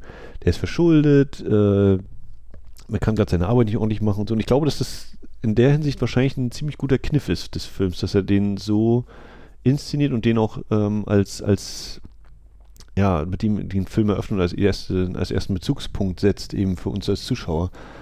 Ähm, wie gesagt, ich spreche natürlich mehr aus der männlichen Perspektive. Wie geht's dir denn so? Hast du denn, findest du ihn denn gut als Identifikator? Als Identifikationsfigur. Ich bin jedes Mal überrascht, wenn ich den Film sehe, wie unsympathisch ich ihn am Anfang war, finde, dass ich ihn absolut nicht leiden kann. Das habe ich jedes Mal gedacht. Und es ist natürlich auch so, es ist natürlich auch so gedacht, weil er ja diese, so seine eigene Menschlichkeit und Offenheit sozusagen während des Films äh, findet, ne? Aber er wirkt schon wie so ein alter Stiesel, den man einfach nur treten möchte am Anfang, der, ähm, wie gesagt, ich habe ihn als sehr unpolitisch empfunden, wirklich nur auf seinen eigenen Vorteil bedacht. Ähm, und im Laufe des Films hat sich ja auch herausgestellt, dass er wirklich äh, Achtung, Spoiler, falls ihr den Film noch nicht gesehen habt, dann sag ich es jetzt. ähm, das hat sich auch herausgestellt, dass äh, er ja auch diese tragische Geschichte hat, ne? dass er jahrelang halt in Saudi-Arabien gearbeitet hat, um wirklich äh, Geld sozusagen zusammenzubringen und dann ist ja alles, alles für die Behandlung seiner Frau draufgegangen, die so schwer krank war und sozusagen das Gegenteil, obwohl er lange gearbeitet hat, obwohl es der sich damit das aufbauen wollte, ist das halt alles komplett äh, in die Brüche gegangen, halt durch diese Krankheit. Um, und ist halt total überfordert mit der Situation, dass er jetzt die ganze Zeit arbeiten muss, aber gleichzeitig auch seine Tochter sozusagen heranwächst, wo er nicht genau weiß, wie soll er damit umgehen, wie kommt er, wie wird er seine Rolle als Vater und halt auch als ähm, Geldverdiener gerecht und ähm, ist, ich denke schon, als du vorhin angesprochen hast, halt mit dem Neid auf seine Umwelt, äh, dass, dass, dies definitiv der Fall ist und dass dieser Charakter das auch so ausstrahlen soll, ja. Ja, also ne, genau, ich weiß nicht, ob hundertprozentig Neid oder andersrum. Ich denke auch, er ist so nicht der sympathischste Typ so und das ist immer die Frage, ist er mir einfach nur ein bisschen unsympathisch? Das ist einer, wo ich auch sagen würde, so jetzt reicht's auch mal, ne, ähm, wir müssen ja nicht alles einer Meinung sein, aber das geht jetzt irgendwie zu weit. Ähm, stimmt, ich habe das mit Saudi-Arabien schon wieder komplett vergessen gehabt. Ja, klar, das war ja auch immer noch so ein Thema. Da hast du ja auch immer wieder angemerkt, ja, ich war dann noch in Saudi-Arabien, da gearbeitet. Von wegen, wie heiß es auch ist, ne? Die, die, die Temperatur. Auch das fällt mir gerade wieder so ein. Oh Gott, Gedankensprünge ohne Ende hier. Äh, Thema infernalisch, ne? wie heiß es doch ist und, und dass das ja auch zum, zum Höllenthema passt. Es wird immer heißer und hitziger und alle schwitzen. Mhm. Jetzt habe ich den, da ich das jetzt diese ganzen Gedankensprünge gemacht habe, habe ich wieder vergessen, was ich eigentlich sagen wollte. Ähm, du wolltest sagen, dass er kein, dass er kein, nicht neidisch ist, sondern. Also genau, nicht unbedingt neidisch, aber dass er eben schon auch gerne irgendwie vielleicht ein einfacheres Leben sich erhofft hat. dass er das irgendwie annimmt und äh, versucht damit umzugehen, quasi hat nicht groß eine andere Wahl. Äh, ja, und dass wir eigentlich auch erfahren, ne, so, so hinterlistig wie er ist, dass er es ja trotzdem eigentlich auch dafür macht, dass es seiner Tochter gut geht. Ja, dass das schon, dass er nicht. Zunächst wirkt er durchaus auf mich geldversessen, ne? also ganz schön geizig ja, und Eindruck, gierig. Ne? Und kriegt dann eben natürlich so ein bisschen diese sentimentale Note noch rein durch den Film. Ja, aber er hat ja die Tochter und um die muss er sich kümmern und für die tut er alles und, und äh, fährt eben quer durchs, würde sogar durchs ganze Land fahren, auch wenn es gefährlich ist, weil er es ja nicht so hundertprozentig genau weiß im Film ähm, um eben seiner Tochter ein Leben zu bieten. Und das äh, relativiert das Ganze nochmal, kann man auch wieder sagen, naja, ist ja ein äh, ganz schön Kniff ins sentimentale Ebene mit dem, mit dem Kind.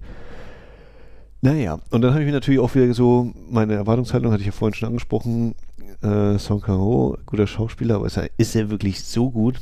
Und ich muss ganz ehrlich sagen, verdammt nochmal, ja, was der so an kleinen Gesten und mit seiner Mimik immer noch so mit einstreut, auch so sowohl Situationskomik als dann auch ähm, in anderen äh, Momenten, das hat mich echt abgeholt. Also äh, quasi selbst, selbst der kleine Kritiker in mir, der irgendwas finden wollte, musste dann sagen, verdammt, nein, äh, okay, du gewinnst, ich gebe auf.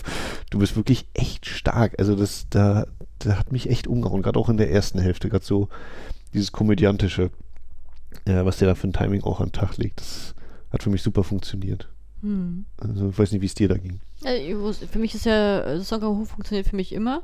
Ähm, ich wurde von ihm nie enttäuscht, sage ich ganz ehrlich, wie es ist. Ich, ich, kann, ich, ich, kann immer sehen, ich fand ihn in dem Film auch fantastisch. Ich fand auch, dass allgemein in diesem Film so das Casting in jedes Detail gestimmt hat, für mich persönlich. Ähm, ja, ich kann, ich kann dann, ich, ich kann dir da nur zustimmen, Max. Ich kann da nicht gegenreden. ja.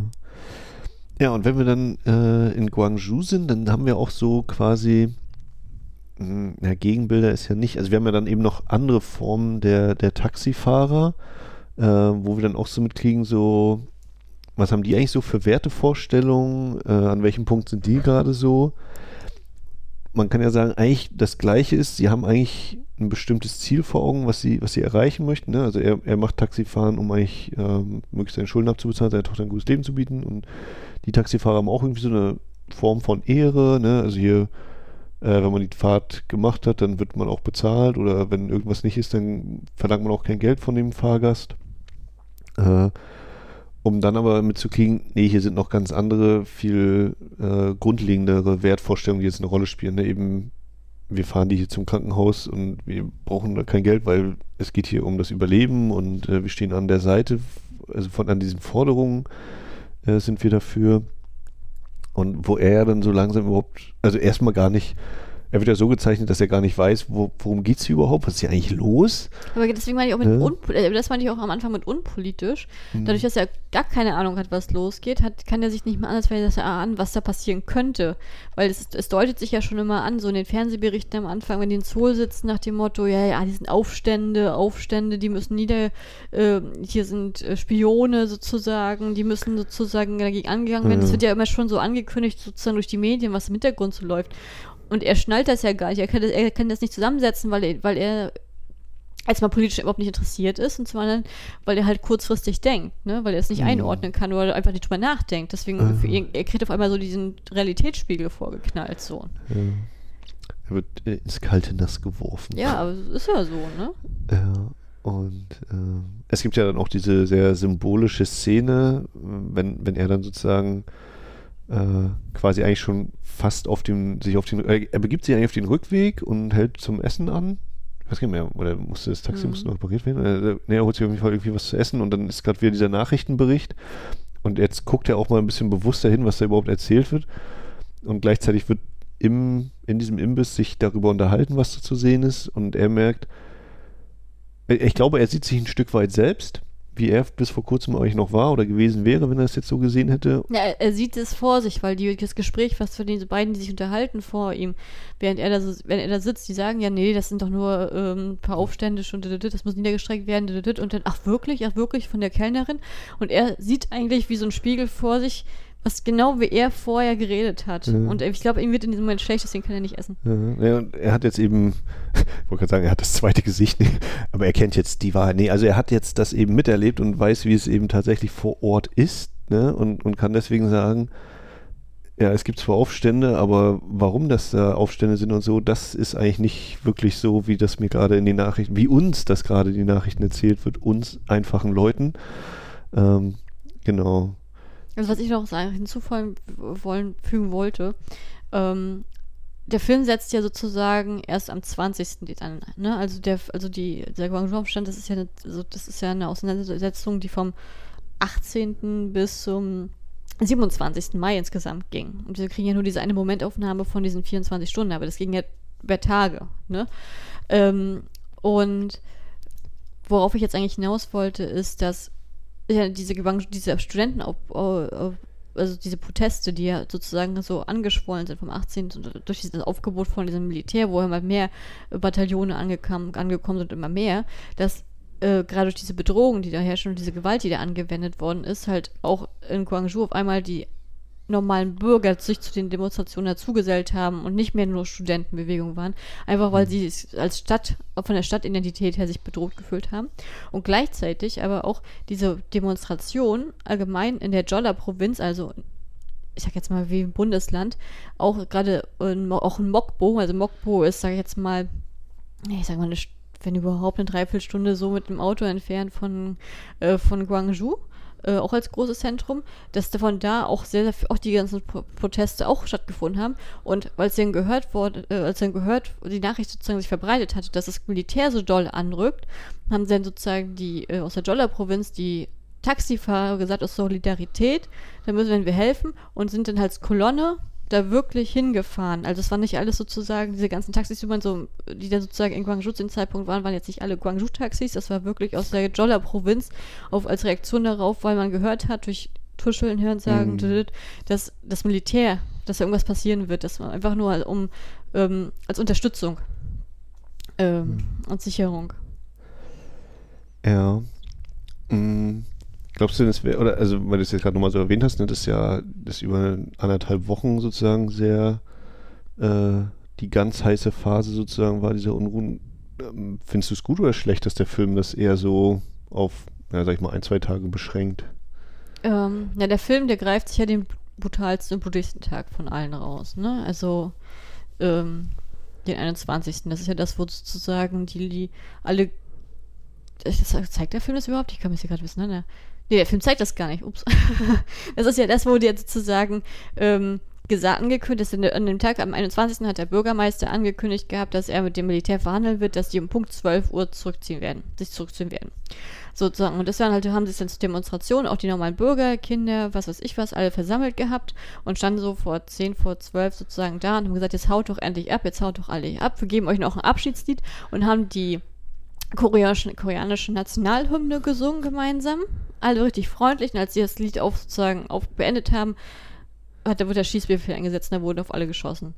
Hm. Und das, das, diesen, Aus, diesen Ausschnitt zeigt der Film nicht. Ähm, setzt sozusagen dann an, wenn sie aus dem Krankenhaus, sozusagen aus der Sicht von Hinz-Peter und von dem Taxifahrer, wenn die aus dem Krankenhaus dazukommen und dann hören, da ist was passiert und da ist die Leute schon niedergeschossen worden sind. Also sozusagen, die nicht wissen, was sie machen sollen, wo sich alle schon in den Ecken verkrochen haben, mhm. wo die Leute dann halt verletzt da liegen. Ähm, und das ist halt, sag ich mal, jetzt mal der elementarste, also wenn du dir den ganzen Schulaufstand rauskriegst, also es wird immer wieder äh, Konfrontation, also im, in dem ganzen Stadtgebiet wurden immer wieder Leute erschossen, auch Zivilisten, auch Leute, die nicht demonstriert haben von den Militärs.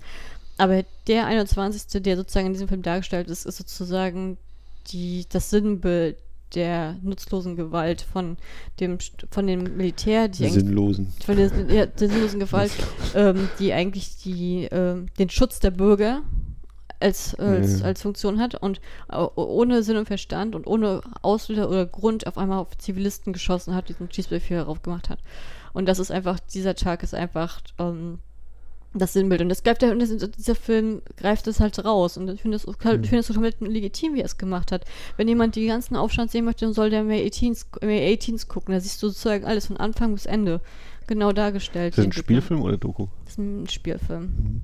Ne, ich glaube auch, also ich finde es eigentlich auch ähm, so oder so, kann er sich das natürlich aussuchen. Ich glaube, das wäre auch ein ganz anderer Film gewesen, wenn du jetzt sozusagen quasi eine ganze Woche da in Anführungszeichen nacherzählst, als wenn du es eben wirklich so komprimiert auf diese ein, zwei Tage und wie du sagst, sind nun auch die, die heftigsten Tage, was, was die Militärangriffe angeht, äh, sind, um eben diese, das eben darzustellen und nachvollziehbar zu machen. Finde das völlig in Ordnung. Ich meine, mein, in der Zeit, ähm, 200 also Menschen wurden erschossen und über 3000 Leute wurden verletzt. Und hm. viele wurden vom Militär, so zum Beispiel, was, was wir auch mit dir hatten, was auch in dem Film sehr gut dargestellt ist, ist, wenn die KCIA eines Leute weggreift, wie zum Beispiel unseren jungen Studenten, ähm, die dann, die dann in, sich in der Linie aufstellen mussten und in Massenerschießungen. Das ist wie IRA in den, in, in den 20ern. Also sozusagen, weißt du, was ich meine? Das, ist, das sind wirklich so Massenerschießungen, äh, Leute gestorben sind und die wurden verscharrt. Also bis heute sind noch 80 Menschen vermisst, die heute, wo die Familien bis heute die, diese Leichen nicht finden, weil diese Gräber anonym sind, wo das mhm. Militär mhm. sie heimlich weggeschafft hat. Ähm, also der Schmerz ist halt heute noch komplett da, ne? Und äh, ich finde, dass dieser Film, dass, dass, der Film deutet das halt an, dass er sozusagen Jagd auf sie macht, damit diese Informationen nicht nach außen dringen, aber das, und das deutet auch mit dem, der zeigt es halt auch indirekt mit dem Studenten, das Schicksal, was da passiert ist. Hm. Ähm, aber da hängt, da hängt doch so, so viel mehr dran. Deswegen, als du jetzt von, deswegen musste ich, habe ich vorhin auch so komisch reagiert, als du meintest, so, naja, man hofft ja, dass sie nur zum Verhör weggegriffen ja. Nee, man möchte das definitiv nicht, weil das. Na, ich meine jetzt im Vergleich, du wirst. du nicht wiederkommst. Du wirst verhört und, und natürlich irgendwie, was heißt natürlich, und wirst halt irgendwie verprügelt, aber du wirst nicht getötet. So rum meinte ich das in dem. Ja, aber das ist ja genau der Fall gewesen, aber, dass es so. Naja, trotzdem so war. Äh, weil wir jetzt gerade nochmal bei dem Studenten waren hier, Guye Sik, ähm, gespielt von Ryu Jun-Yul ähm, würde ich zu einem Punkt kommen, Wiederholung und Variation. Ähm, also was, ich weiß gar nicht mehr, irgendwann im letzten Jahr mal irgendwie durch irgendeinen anderen Filmwissenschaftler oder so mal, durch einen Filmwissenschaftler mal drauf gestolpert bin oder so. Aber ne, das ist ja üblich ist, man etabliert irgendeine Situation und irgendwann im Film wird nochmal diese Situation in ähnlichen, unter ähnlichen Umständen wieder gezeigt, aber jetzt läuft irgendwas anderes. Und hier im Film haben wir es ja, dass wir, wenn wir in Guangzhou sind, ähm, dann äh, Hinz-Peter ist dann relativ schnell auf dem einen Laster mit den ganzen Studenten. Und Kim sagt, ja, ich fahre euch hinterher, um dann aber will eigentlich wieder weg, äh, hat jetzt auch ein bisschen Geld gekriegt und so. Und dann steht da irgendwie die eine Frau so am Straßenrand, ah, wo ist mein Sohn, wo ist mein Sohn? Und er denkt, hier kann er eine Fahrt auch machen. Weil bin ich mir nicht ganz sicher, dass er so irgendwie hofft, äh, er kann sie irgendwie mitnehmen. Nee, nee, er, er sagt dann, ach komm, dann komm mit. Also, und er bringt es ja zum Krankenhaus. Ja, ja, er, er, lässt sich jetzt auch nicht bezahlen. Er sagt, komm mit, muss ich. Wann war denn das mit der Schwangeren? War das auch in Guangzhou oder war das doch in Seoul, wo er die fährt? Das war, glaube ich, eine das der war, ersten. Das war in Seoul. Das war in Seoul, ne? wo, wo der echt und mein, mein Dings gar nicht dabei war. Wo sein Spiegel abgebrochen ist. Der, ne? Äh, nee, genau, auf jeden Fall die Frau. Mit der kommt er eben ins Krankenhaus. Und sie ist so halb äh, verzweifelt, ah, wo ist mein Sohn, wo ist mein Sohn? Und wir haben in dem Moment quasi noch ein Happy End, weil der Sohn ist einer von dieser Studentengruppe, treffen wieder zusammen mit ihm. Äh, alles ist gut, Mutti, ne? So, und dann haben wir aber am gleichen Tag, am nächsten Tag, also wir kommen auf jeden Fall wieder ins Krankenhaus zu einem späteren Zeitpunkt. Ein Tag später. Und wir haben, glaube ich, wieder die Mutter und diesmal ist relativ schnell ersichtlich, also sie ist, glaube ich, schon da und sie ist aber auch äh, völlig fertig und, und zusammengebrochen, weil jetzt eben der Sohn da ist und eben nicht mehr lebt. Der ist jetzt ähm, eines der Todesopfer da und auch nachdem wir die Nacht eben gesehen hatten, wie die da verfolgt werden von der KCIA, also Hans-Peter, Kim und äh, Gu, also auch Gu die Nacht nicht überlebt hat. Ne? Oder täusche ich mich jetzt? Oder hat ja, und das ist aber ein sehr gutes Beispiel zum Beispiel, wie er abgeführt worden ist und trotzdem ist er tot. Mhm. Ja, ja. So, ne, also die, die, die Etablierung, wir fahren zum Krankenhaus, jemand sucht sein Kind in dem Fall, geht gut aus, wie, und dann die Variation in der Wiederholung, das Kind ist auch wieder da oder sind wieder alle Personen da, aber eben nicht mehr alle am Leben. Aber dann haben wir ja gleichzeitig auch die Wiederholung mit der Vergiss es. Ich, ich habe schon wieder den Film verwechselt. Passiert.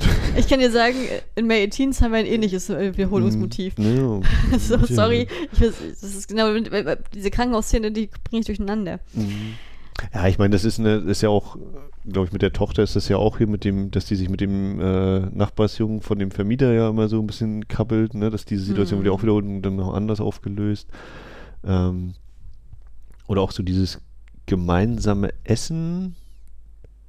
Wie ist denn das? Ja, Hinz, Hinz Peter und Kim, die essen einmal auch. Nee, die, der also, ist bei den Taxifahrer, ne? Wo der ist und dann. Also erstmal, ich möchte an der Stelle nochmal darauf hinweisen, für dich nochmal, ne? Die befinden sich 24 Stunden in, in Guangzhou. Ja, die greifen nachmittags an, schlafen da und zum Nachmittag und dann hauen sie ab. Also nicht länger. Das heißt nur eine Nacht. Nummer zwei, weil wir gesagt haben, wir reden bei der Hauptperson, wir haben überhaupt nicht über Jürgen Hinz Peter gesprochen. Ja, so weit sind wir nicht. und Nummer drei, was war deine Frage mit dem Essen? Also wir kommen gleich nochmal zu Jürgens Peter. Ich mache eine kleine, kleine, kleine Umleitung. Ähm, nee, mit dem Essen. Ich überlege, Kim, irgendwann ist doch so die Situation, da sagt einer, XY zahlt oder so und dann will er doch mehr essen oder so. Kann das sein? Oder für mich ist das Ach, das ist doch ganz am Anfang noch, bevor er, das, das, äh, weißt du jetzt, jetzt mit dem Taxifahrer, dass mhm. er ihn einfach so sitzen lässt mit dem Essen. Ja. Das ist ja ganz am Anfang, wo er den, das ist sozusagen sein Vermieter, den er um Geld bietet, um die Miete ja. zu zahlen. Und äh, dann bestellt Nur er das du würdest, essen. Du würdest den Schulden, den, äh, demjenigen, der dir die, bei dem du Schulden hast, fragen, ob er dir mehr Geld gibt, damit du die Schulden bezahlen kannst. Exakt, ne, das ist humoristische. Und dann hört er ja gleichzeitig von dem großen Kunden und dann sprintet er, siehst du ihn ja nur sprinten, die Staubwolke, äh. und dann ist er ja sozusagen da, um dann Jürgens Peter abzuholen. Das, genau. das ist ja noch ein Soul alles. Und in Guangzhou haben wir dann auch eben zum Abend hin diese eine Essensszene Szene, die ja dann auch so mit dem Lied und alles so kurzzeitig mal schön, ne, trotz dieser ganzen Sachen, bis dann auch diese, dieser schöne Moment ja gestört wird durch die Explosion, ist ja, glaube ich, ne, und dann ja, auch nicht nur die Explosion, sondern auch durch die äh, verlogene Medienberichterstattung. Weil die auch noch mhm. Nachrichten mhm. gucken. Und da wird dann auch nochmal gesagt, noch. dass es, äh, dass die, da stellen sie fest, dass die Medien auch für, nicht auf ihrer Seite sind, dass die auch gegen sie sind. Und mein Jetzt überlege ich gerade, kann man dann sagen, das Private wird politisch oder nee, das, die Politik kommt ins Private, ne? Auch in diesem, in den eigenen vier Wänden können sie sich, obwohl sie sich so eine Art Schutzraum gebaut haben, können sie sich dem nicht entziehen. Ne? Es dringt bis in den, bis in die kleinste Zelle hinein, diese, diese ganze Geschichte, diese ganze Sache. Ja, man ist halt ausgeliefert, ne? Also du kannst nirgends hingehen, weil die Stadt ist sozusagen wie so ein Gefängnis halt, so wie so ein. Es kann dich überall jederzeit treffen, du weißt nicht mal warum das ist ja der Punkt. Das ist ja die, die, die Studentenbewegung. Es, es, ist ja das Recht zu, zu, demonstrieren oder seine Meinung zu äußern, ist ja eine Sache. Aber dass die, das Militär ohne so einen Verstand oder Vorwarnung mit Gewalt, mit Totschlag, mit, mit Erschießung ähm, reagiert, das ist ja das, das kommt ja, das ist ja total unvermittelt. Das kommt ja total, das, das wirkt ja irreal in dem Moment. Das kannst du ja. ja erstmal gar nicht glauben. Ne, das können ja auch viele nicht glauben. Das ist so diese Entwicklung, die der Taxifahrer durchmacht, das haben ja auch die viele Guangzhou-Bürger durchgemacht. Das ist ja nicht nur so, weil sie jetzt hier ähm, in einer schlechter gestellten Region sozusagen aufgewachsen sind. Das ist für sie dann trotzdem nicht glaubhafter, dass den, der Staat sich gegen sie wendet in dem Moment. Ne, das, ja. ist dann, das ist sozusagen ein großes Aufwachen und halt ein großes Angstgefühl in der Stadt halt auch das hervorzurufen, weil du halt nicht weißt, was kannst du noch machen, was passiert denn jetzt? So, und das, ne, und das bleibt, und weil ja auch viele Leute erschossen worden sind, die nicht an den äh, Studentenbewegungen beteiligt sind, sondern einfach Passanten, die wegge äh, also sozusagen wegge ähm, kascht worden sind oder junge Männer oder äh, alles so, also so in gewisse Altersgruppen, so Schüler, Studenten, das wurde ja auch automatisch so dieses, wenn dieses Alter hattest, wurdest du ja weggekascht oder äh, einfach mal, wenn du alleine erwischt worden bist, einfach mal totgeschlagen, dann lagst du am nächsten Morgen Tag da. Das war halt diese Zeit in diesen Tagen, das war halt normal, mhm. weil du hast halt diesen, es war halt dieser der Kriegszustand. Es war Kriegszustand, ja. Ja. Ja, so, jetzt kriege ich natürlich nicht mehr ganz so schön den Bogen zu Prinz Peter, ähm, der auch eine Hauptfigur ist. Und bei dem habe ich mir auch gar nicht so wirklich ein, was aufgeschrieben. Ich überlege gerade, wie er so eingeführt wird. Also ich habe ein, zwei in der Letterbox-Blase, in der ich unterwegs bin, habe ich dann mal geguckt, was die so geschrieben haben. Und da waren dann auch so einige gesagt, ja, ist jetzt auch nicht so wirklich sympathischer Typ, ist auch hier so ein bisschen spröde. Und ähm, da würde mich ja interessieren, wie, es dir so mit ihm ging. Also erst einmal, bevor ich zu dieser Frage komme, weil ich es unbedingt loswerden muss. Also jeder, der regel regelmäßig koreanische Filme guckt, wie ich, also, also vermehrt koreanische Filme guckt, der ist sich über ein gewisses Problem an koreanischen Filmen sozusagen bewusst. Und zwar ist es die Tatsache, wie werden Nicht-Koreaner dargestellt. Und zwar meistens ziemlich schlecht. So, und ich will an dieser Stelle sagen, dass Thomas Kretschmann ein leuchtendes Beispiel für ein gutes Schauspiel ist, äh, was nicht von der, nur wegen der Hautfarbe von der Straße weggecastet worden ist. Ähm, das, das, das finde ich, ich möchte sehr, sehr positiv anmerken, dass da wirklich dieser notwendige Ernst in der Produktion auch wirklich verwendet wurde, auf einen guten Schauspieler zu casten und nicht das, was man sonst manchmal kriegt. Ähm, äh, das möchte ich an dieser Stelle sagen und das liegt jetzt auch ich mag Thomas Kretschmann auch sowieso sehr gerne, deswegen habe ich auch sehr gefreut, dass ich ihn gesehen habe. Ähm, ich finde, dass Thomas Kretschmanns Rolle sehr, sehr blass geblieben ist im Verhältnis, weil der Fokus schon auf dem Taxidriver lag und dass er sozusagen gerade auch diese Sprachbarriere, die die beiden miteinander hatten, natürlich auch ein bisschen gehemmt war, dass man da nicht so, dass er nicht so viel sagen konnte oder dass er auch ein bisschen in den Hintergrund geschoben worden ist. So, er hat dann auch mal so einen Moment gehabt, so dass er diese emotionalen Momente hat während des Films, diese, wie er sich quält oder ähm, das ansehen zu müssen oder beim Essen, wie sie mal so rumwitzeln und alles, aber an sich war er ja sozusagen eine mit einer recht niedrigen Sprechrolle. Das war ja meistens so, dass er daneben saß als Deko und ähm, denn die Koreaner miteinander kommuniziert haben oder so, auch wenn sie als Übersetzer kamen. Das fand ich, das fand ich zum Beispiel beim letzten Mal sehen so witzig, weil ich mal bewusst darauf geachtet habe, weil die den jungen Studenten ja mitnehmen, dass er halt übersetzt. Aber er übersetzt halt so gut wie nie, ne? Also trotzdem, mhm. unterhalten sich beide und er ist trotzdem doof da. Und dann sagt er, mach ich mal ein Wort über sowas hin, äh, Song Kang auch hingekriegt hätte, sag ich jetzt mal liebevoll. Ähm, ja, ich fand, ich fand ihn tatsächlich nicht unsympathisch. Ich fand ihn halt äh, sachlich und fokussiert auf seinen Auftrag. Ich fand ihn, ich fand ihn da relativ neutral gehalten. Ich fand ihn nicht unsympathisch, ich fand ihn da nicht sympathisch. Ich fand es, ich, zum Beispiel, wie er mit den Studenten sich gleich angefreundet hat, so fokussiert, fand ich komplett okay. Und ich kann das, das die Tatsache, dass er am Anfang halt so ein, ich sag jetzt mal, einen englisch, ex-bewussten englischsprachigen Taxifahrer angef äh, angefordert hat und diese, diesen äh, über die Gefahren informiert hat. Und auf einmal hast du jemanden, der kein Englisch kann und der immer nur sagt, ich kann da doch nicht rein, ich fahre da doch nicht rein. Da kann ich schon verstehen, wenn er eine gewisse Genervtheit an den Tag legt, mhm. weil das war ja nicht so vereinbart. Ähm, deswegen würde ich komplett seine Rolle als neutral bezeichnen und nicht gut oder schlecht, aber auf jeden Fall nicht, auf jeden Fall nicht schlecht. So, so. Mhm. Aber eher neutral als gut. Ja, und ich fand ihn eigentlich auch so Also man kann natürlich auch sagen, ja, ne, als Deutscher fühlt man sich eher zu den Deutschen hingezogen oder so. Ja, ist aber so. ähm, ähm, und ne, genau, ich fand ihn jetzt auch nicht unsympathisch. Ich hatte auch eher so, ne, er, er weiß halt darum, dass es durchaus eine ernste Situation ist, wo er da sich jetzt hinbegibt und ist natürlich auch irgendwie verärgert, dass jetzt dieser Taxifahrer da anscheinend irgendwas passt nicht so richtig. Ähm, also finde ich auch komplett nachvollziehbar, deswegen war er mir auch nicht äh, unsympathisch oder so. Also das Nö, wäre dann genauso nervt gewesen, sag ich ganz ehrlich. Ich habe auch keine Geduld. ja. Ja, und äh, ich weiß gar nicht.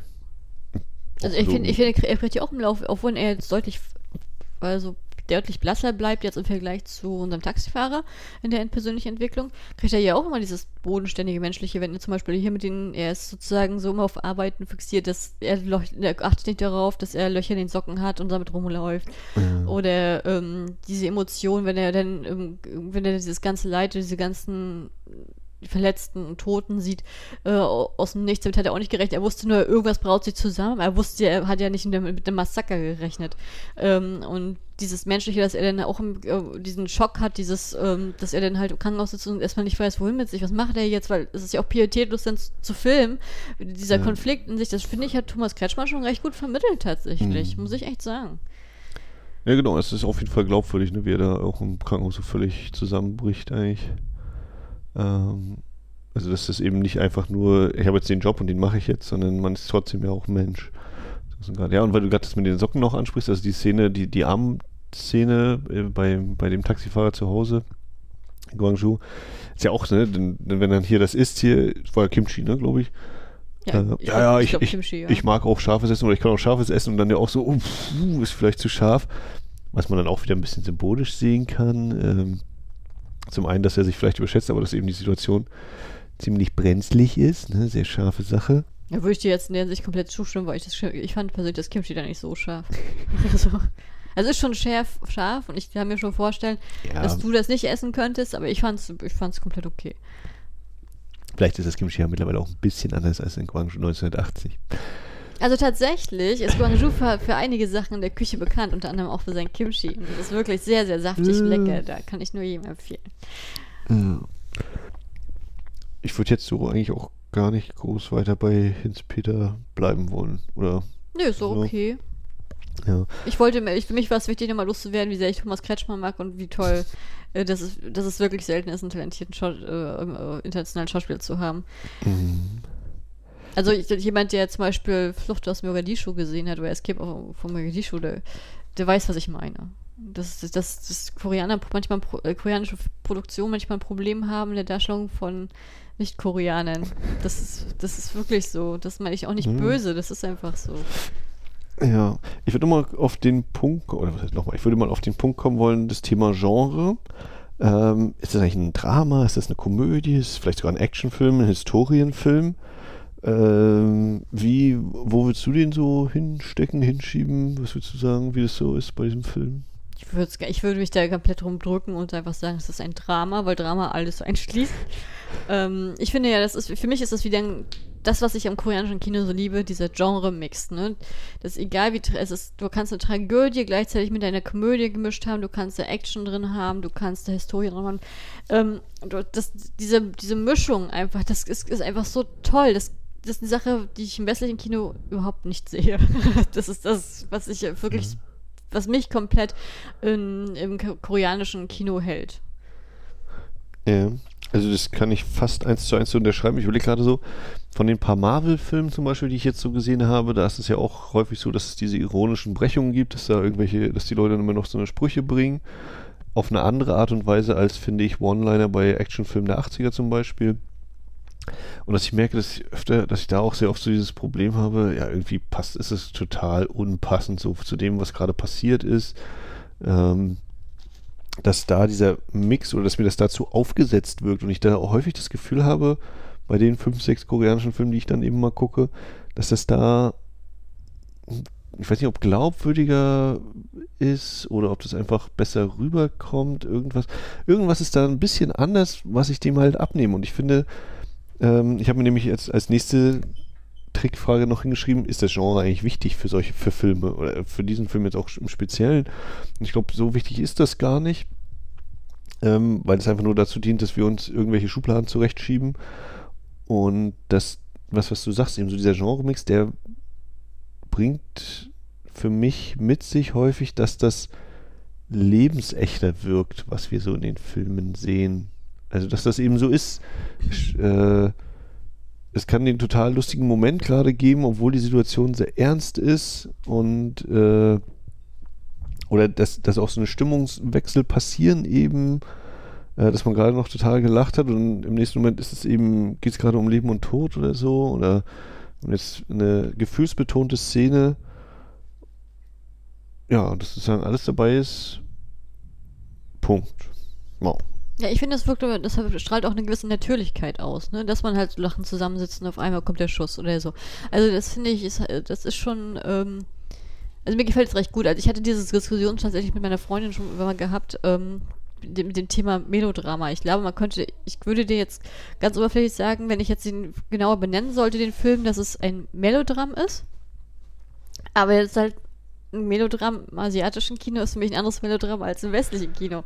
Mhm. Weil im westlichen Kino ist es halt für mich sowas wie, weiß nicht, Love Story oder ähm, was weiß ich, irgendwo in Afrika, wo ich halt immer, wo ich dann sitze und, dann und schlutze die ganze Zeit. Und für mich ist aber, und für mich ist aber ein, ein, asiatische Kino das Melodram halt für mich gefühlsbetont, wo halt die ähm, Figuren halt durch eine ganz traumatische Erfahrung gehen, aber halt gestärkt daraus hervorgehen. Also es ist für mich halt für mich eine andere Verbindung tatsächlich dazu. Ich gucke ja ganz viele Melodramen im asiatischen Kino, aber die sind halt nicht keine, also die würden nicht als Melodrama im westlichen Kino gelten. Das ist halt so, das ist immer schwer zu erklären. Hm. Deswegen, deswegen wollte ich, hab ich, wollte ich versuchen, das zu vermeiden. Deswegen Drama.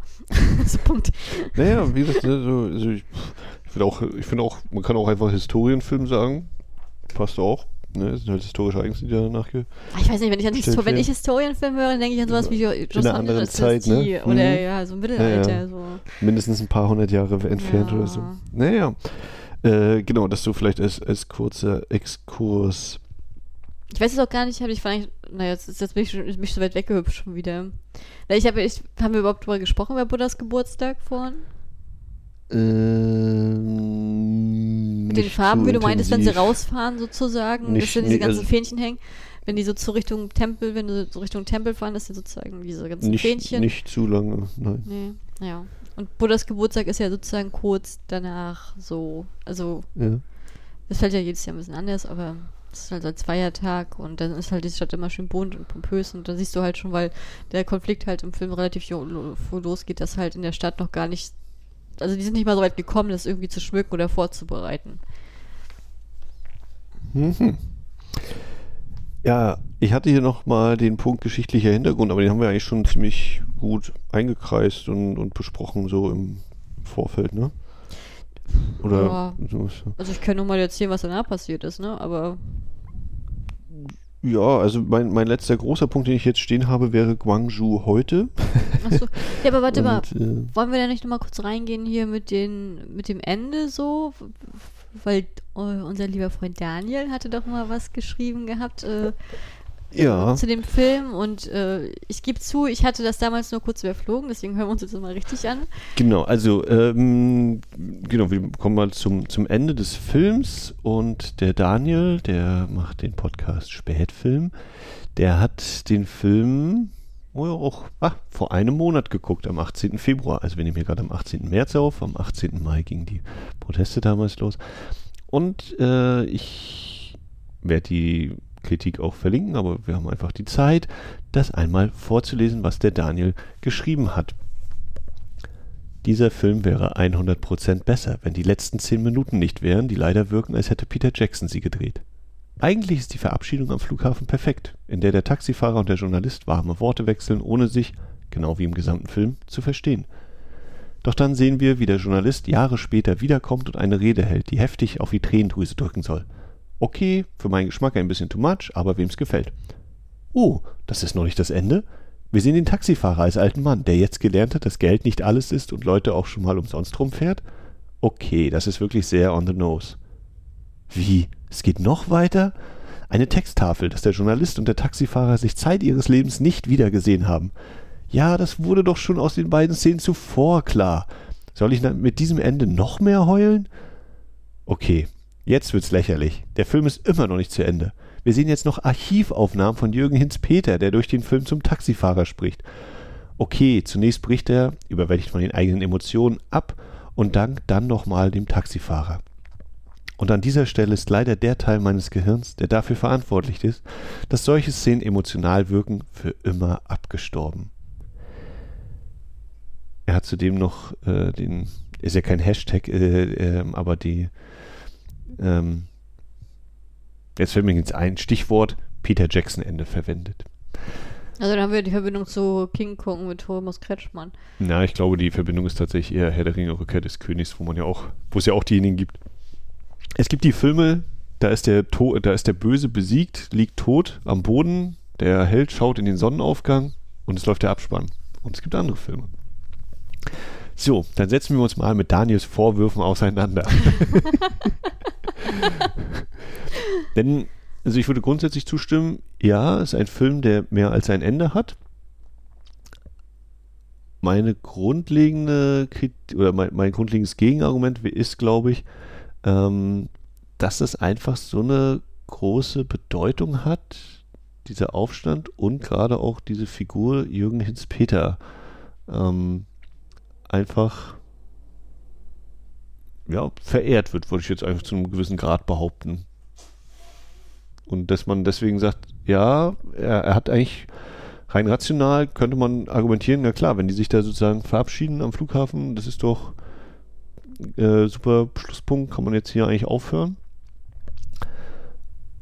Mm, und ich, vielleicht ist es auch so, und schon beim nächsten Argument, dass ich für mich so ein bisschen abtrenne, dieser Teil, wo dann Real Life Jürgen Hinz-Peter, als er eben noch gelebt hat, eben nochmal diese, diese Videobotschaft äh, bringt, mit dieser Texttafel, dass das für mich schon wieder, dass ich da irgendwie so trenne zwischen, okay, die Spielfilmhandlung ist zu Ende und jetzt kommt nochmal so der äh, dokumentarische um, oder, oder der, dieses so ist es wirklich Teil, wie man es so aus manchen Filmen kennt, ne?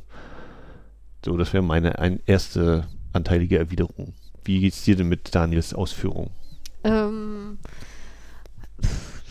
Also ich muss ja auch mal sagen, Daniel hat hier äh, im Letterbox-Maßstab dreieinhalb von fünf Sternen gegeben. Also ja, jetzt nicht so, dass er Daniel, gesagt hat, der also Film ich, ist glaub, fand, so. so wie ich das verstehe, fand Daniel den Film schon recht gut, aber das, weil das Ende war bloß für ihn so, so ein Downer, so, ne?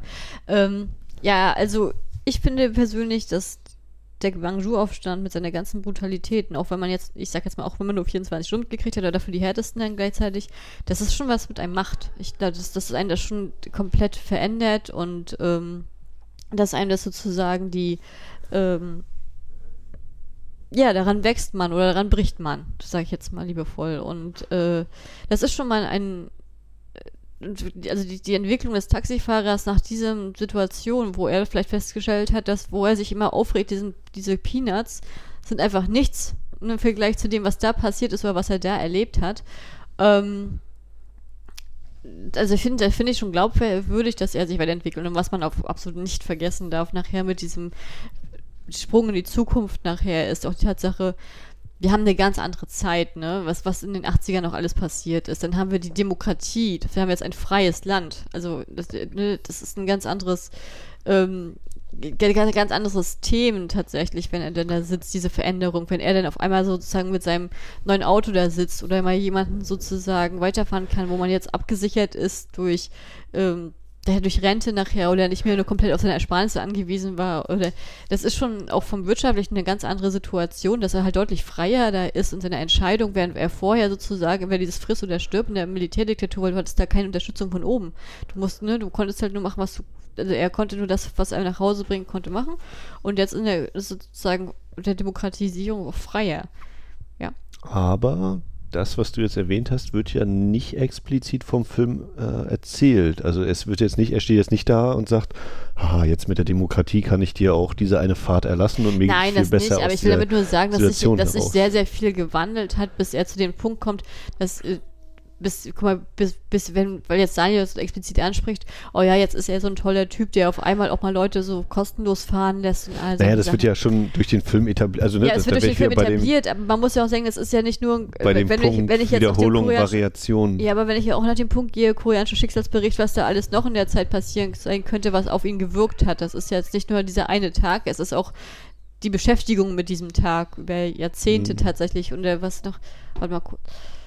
Also, also das wäre so das wäre für mich so eine Sache, wo ich sagen würde, das spielt er auf jeden Fall mit rein.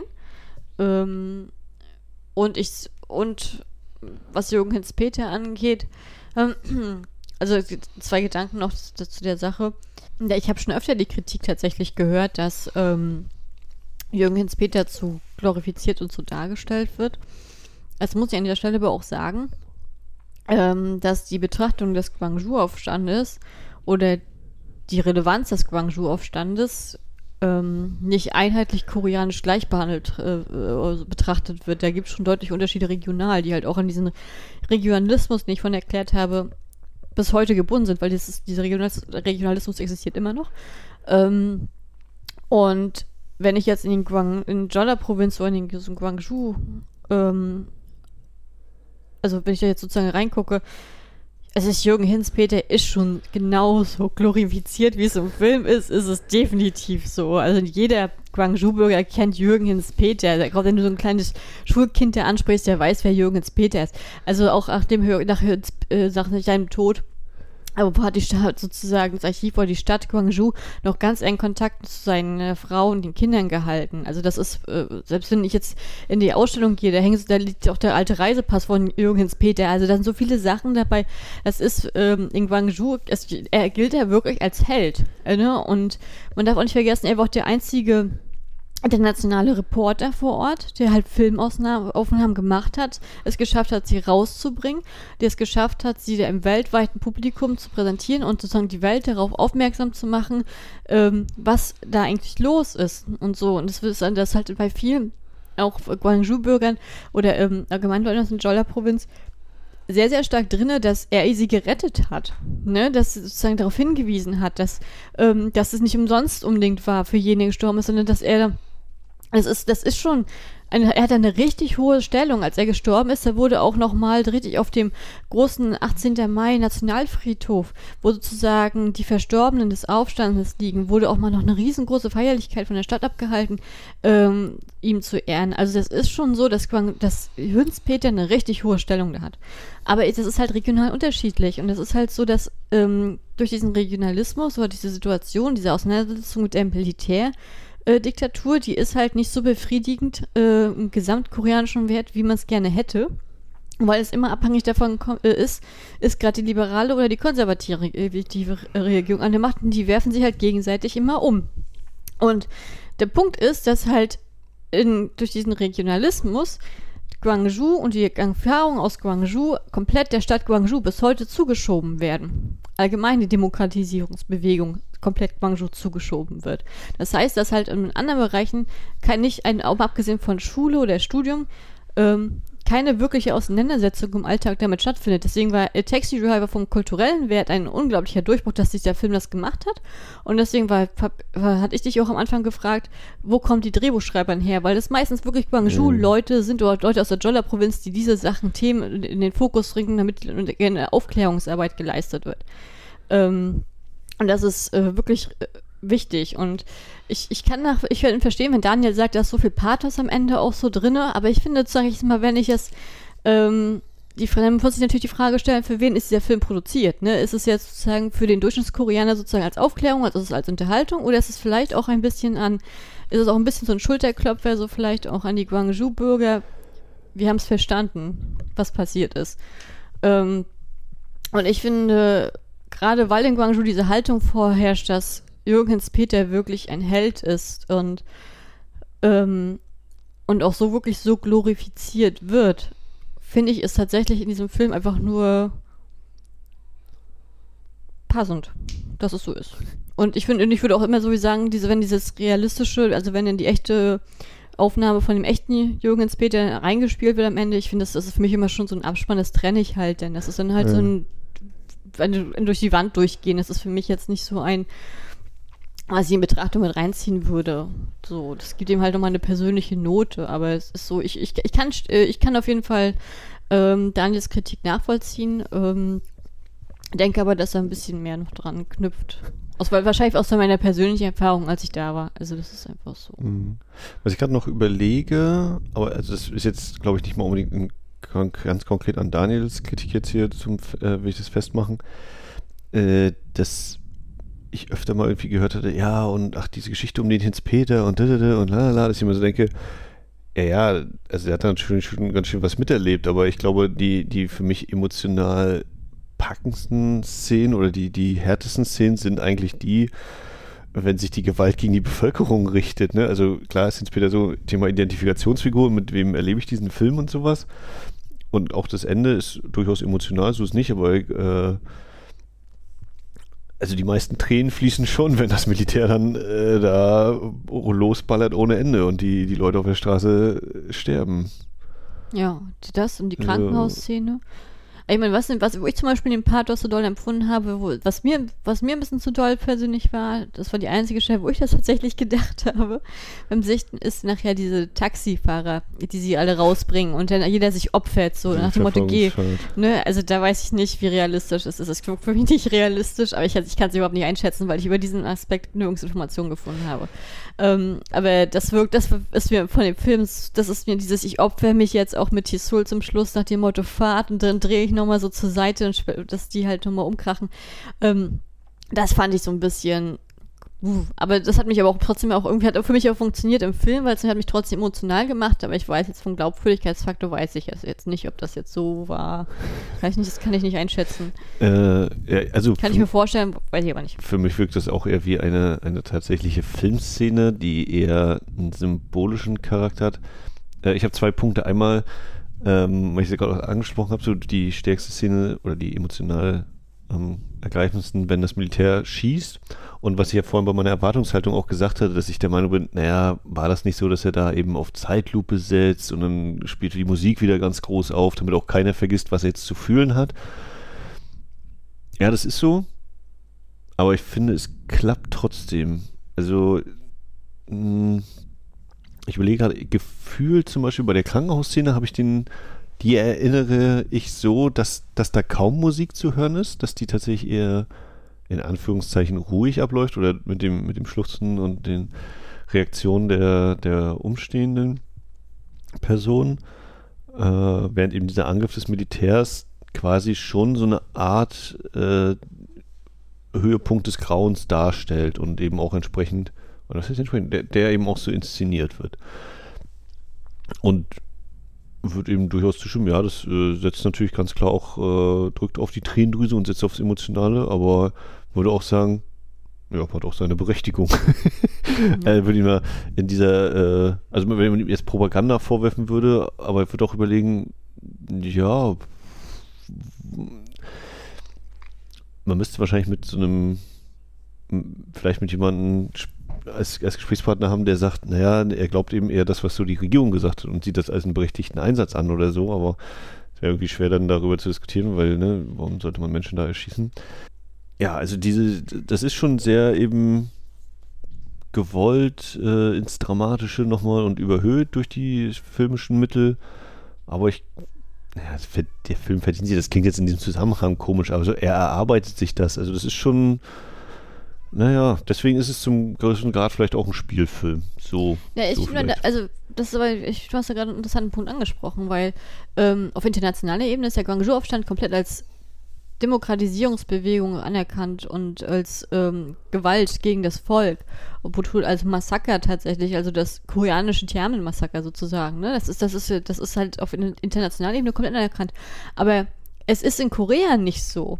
In Guangzhou ist es klar, da, da wird dir jeder sagen, oh ja, das war so und hier und da, und da wird er sagen, ja, die Regierung hat alle blutig erschossen, alle Unschuldigen, in Seoul wirst du ganz viele Leute treffen, die über dieses Thema aber nicht reden möchten, weil es halt mhm. unbequem ist. Und umso konservativer, wenn du halt nicht die jetzt konservativen Burgen kommst, wie Ulsan oder ähm, Daegu, Busan, der, der zeigen dir den Vogel. Die, die reden ja nicht mit dir drüber. Das ist immer, man unterschätzt das ne, tatsächlich, ne, weil bei uns das so durch UNESCO auch so anerkannt ist. Das ist nicht so gleichmäßig der verteilte Fall. Ähm, es gibt von, ich meine, man darf nicht vergessen, dass nach 1980 wurde äh, sozusagen komplett von der Stunde One-Regierung ein absolutes Sprechverbot über also Tabu auf dieses auf Guangzhou gelegt. Man, es mhm. war verboten unter Bestrafung darüber zu reden. Ne, das war wirklich äh, komplett zensiert. Und wenn man doch geredet hat, dann kam in die NCAA und dann warst du, die kamst du nicht mehr nach Hause. Und dementsprechend war das, äh, wenn die Informationen, die sich dann trotzdem so ein bisschen durchbereitet haben, meistens eher so durch Bekanntschaften, Studentenbewegung, äh, die Studentenbewegung, die dann davon gehört haben, dann hingereist um sich das anzugucken. Ähm, das sind viele Studenten von der Universität haben sich selbst angezündet, mit Flugblätter vergeworfen, um darauf hinzuweisen, was in Guangzhou war, haben sich ihr Leben dafür gegeben, um darauf hinzuweisen, diese Bürger. Und gleichzeitig aber die schon eine One-Regierung hat die Argumentation gefahren, dass dieser ganze Einsatz berechtigt war, weil das halt nordkoreanische Spione da waren, die sich versammelt haben und das halt alles also Sympathisanten waren und um das ganze System zu stürzen. Das war halt die Regierungsargumentation. Und das wurde, dagegen wurde erst so, erst so richtig vorgegangen mit unter Kim Jong-sam, so, mit 93 ging das langsam erstmal los in Aufarbeitung und auch immer nur zu Wahlkämpfen und nicht durchgehend und kontinuierlich.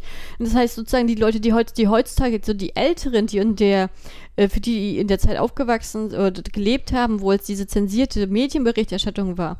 Oder äh, Leute aus, aus, auch junge Leute äh, von 20, 30-Jährige, die aus konservativen Familien kommen, aus konservativen Ecken kommen, die glauben heute noch diese Argumentation. Das ist noch nicht überall durchgedrungen. Natürlich in Schulen, in, in, in an Universitäten, da wird das natürlich allmählich behandelt und das wohl auch, oh, ich glaube auch erst, ähm, ich glaube, vor fünf Jahren wurde Guangzhou überhaupt erstmal in die Schulbücher überhaupt erst aufgenommen. Das war aber nicht mal, nicht mal vorher drinne gewesen.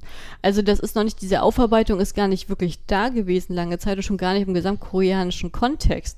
Und wenn du dann halt natürlich Leute aus Guangzhou da sitzen hast, in diesen Filmen sehen, die werden halt auch emotional, weil in Guangzhou, auch wenn es eine Metropole ist, haben unglaublich viele Bürger der persönliche ähm, Erfahrung oder persönliche mhm. Verbindung zu den Opfern, einfach durch diese hohe Zahl. Man da redet jetzt, man sagt jetzt, die 200 Leute wurden erschossen, aber 3000 verletzt. Aber da sind auch ganz viele von den 3000 auch an Spätfolgen verstorben, an Suizid, weil sie mit der Sache nicht klarkamen. Also da gab es so an Spätfolgen von Verschüssen, ähnliches. Da sind so viele Sachen, die noch dazugekommen sind, die man jetzt vielleicht nicht unbedingt so sieht, wo es halt einen, einen unglaublich emotionalen äh, Schleier halt auch für, für Guangzhou da drauflegt. Und wenn du dann Leute, und ich glaube, dieser Film, der macht das extra bewusst aus der Perspektive von dem, diesem Taxifahrer, um diese, um, um auch um nochmal einen Beitrag zu leisten, diese Aufklärungsfunktion, die halt immer noch äh, benötigt wird, um konservativen Leuten, vor allem, vor allem auch den jungen Leuten zu zeigen, beschäftigt euch damit. Nein, das ist nicht so. Das ist keine, das war keine ähm, Aufstände gegen den Staat. Das war tatsächlich, dass naja, der Staat schon, dagegen, aber es waren nicht aus den Gründen, die der ja, Staat brauchte. Ja, aber es war nicht der, aus den Gründen.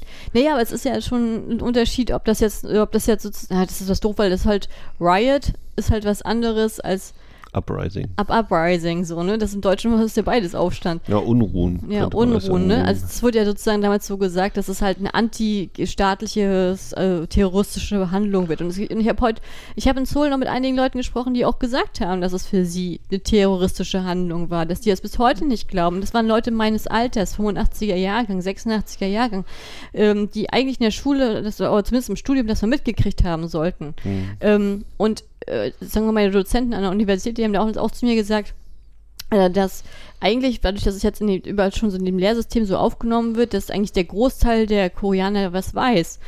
Aber durch diese, dadurch, dass es halt, dass sozusagen der, die Beschäftigung mit dem Guangzhou-Aufstand total immer als Wahlkampfthema sozusagen immer nur als Pflichtthema aufgeführt worden, wo es immer, es gebraucht worden ist, sowohl von liberal als auch konservativ, ist diese notwendige Ernsthaftigkeit der Sache noch nicht so entgegengekommen, wie es halt eigentlich schon hätte sein, sein sollte. Dementsprechend mhm. die Aufbauarbeit ist so voll im Gange und jetzt mit Präsident Yoon, den wir jetzt haben, kannst du knicken, dass da was passieren wird. Da gehen wir einen Schritt zurück. Wir tun, als ich diese von der Wahl erfahren habe, haben mir die Leute aus der Jolla-Provinz sofort, sofort leid. Weil ich genau weiß, dass das irgendwie entweder noch Stillstand oder es wird schlechter, aber es wird nicht besser werden. Definitiv nicht. So, ähm, und da sind halt so viele Sachen dran und ich finde halt, ähm, das muss man halt auch, das muss man halt auch bedenken, dass halt auch, wenn diese Leute abgeholt werden sollen, die einfach, einfach wirklich davon überzeugt sind, dass das wirklich nordkoreanische Spione sind.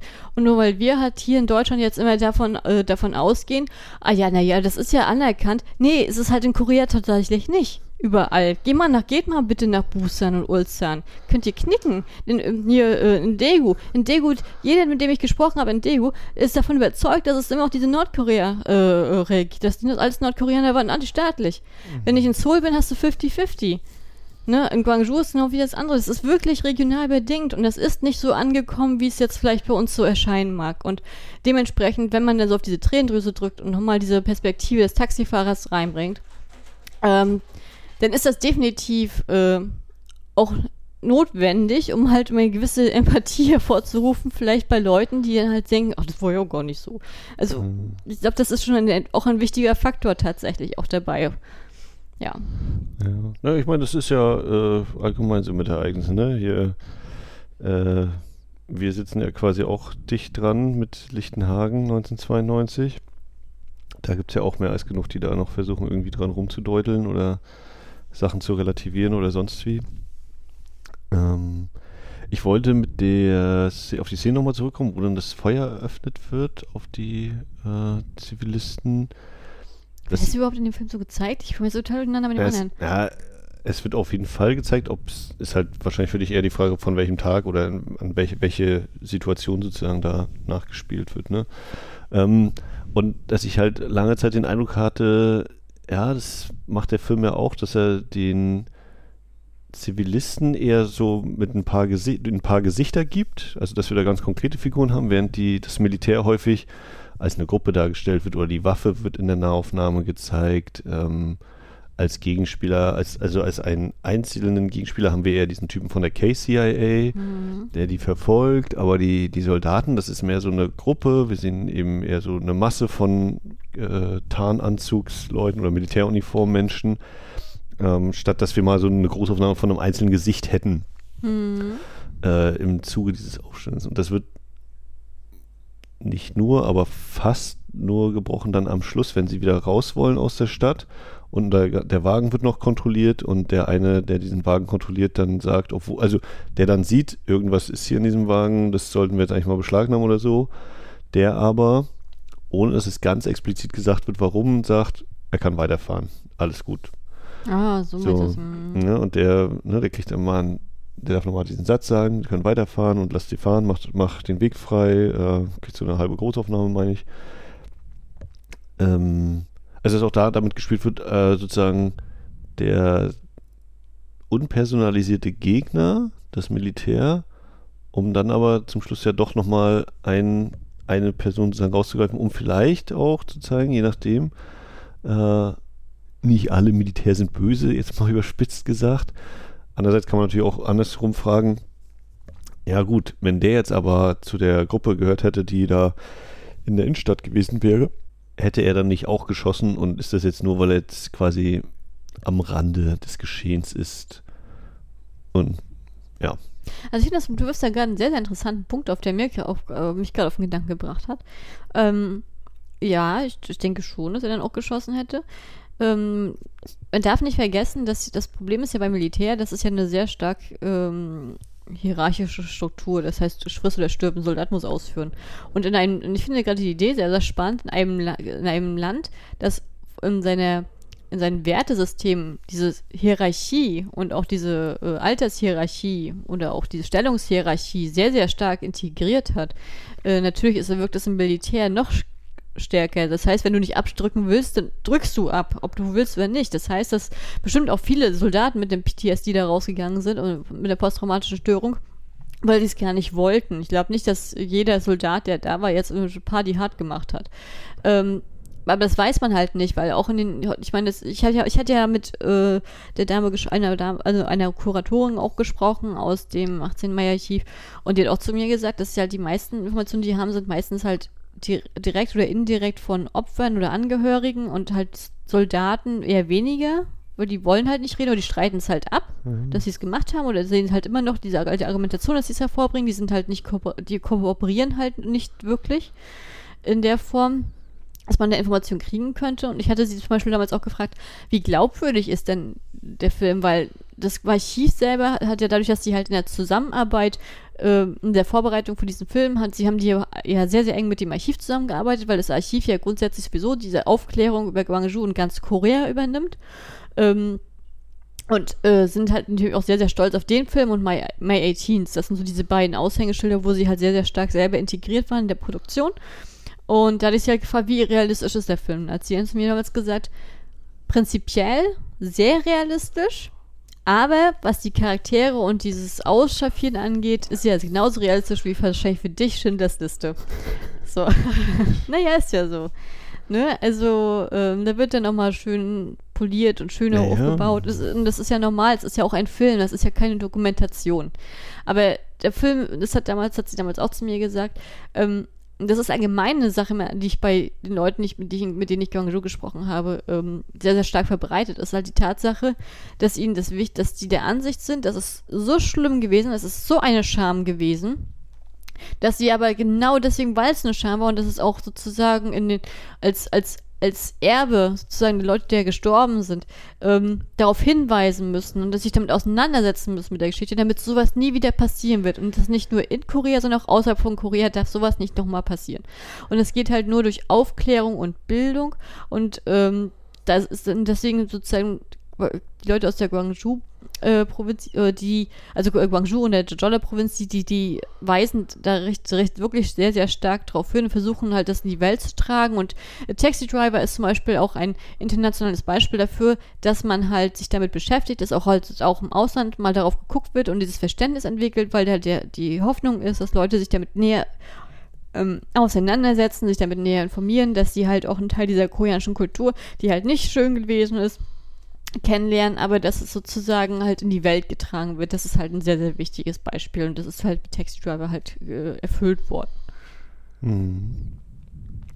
Ja, und da habe ich mir gerade vorhin nochmal eine Notiz gemacht, das ist auch schon wieder ein bisschen thematisch weiter, ähm, diese Taxifahrt oder diese, diese Verfolgungsjagd, wo sich dann die Guangzhou-Taxifahrer quasi nochmal opfern, damit das Taxi aus Seoul oder das Taxi nach Seoul äh, entkommen kann, halte ich, also es wirkt einfach so dermaßen wie eine Idee für einen Film, dass ich eher überrascht wäre, wenn es das wirklich so gegeben haben sollte.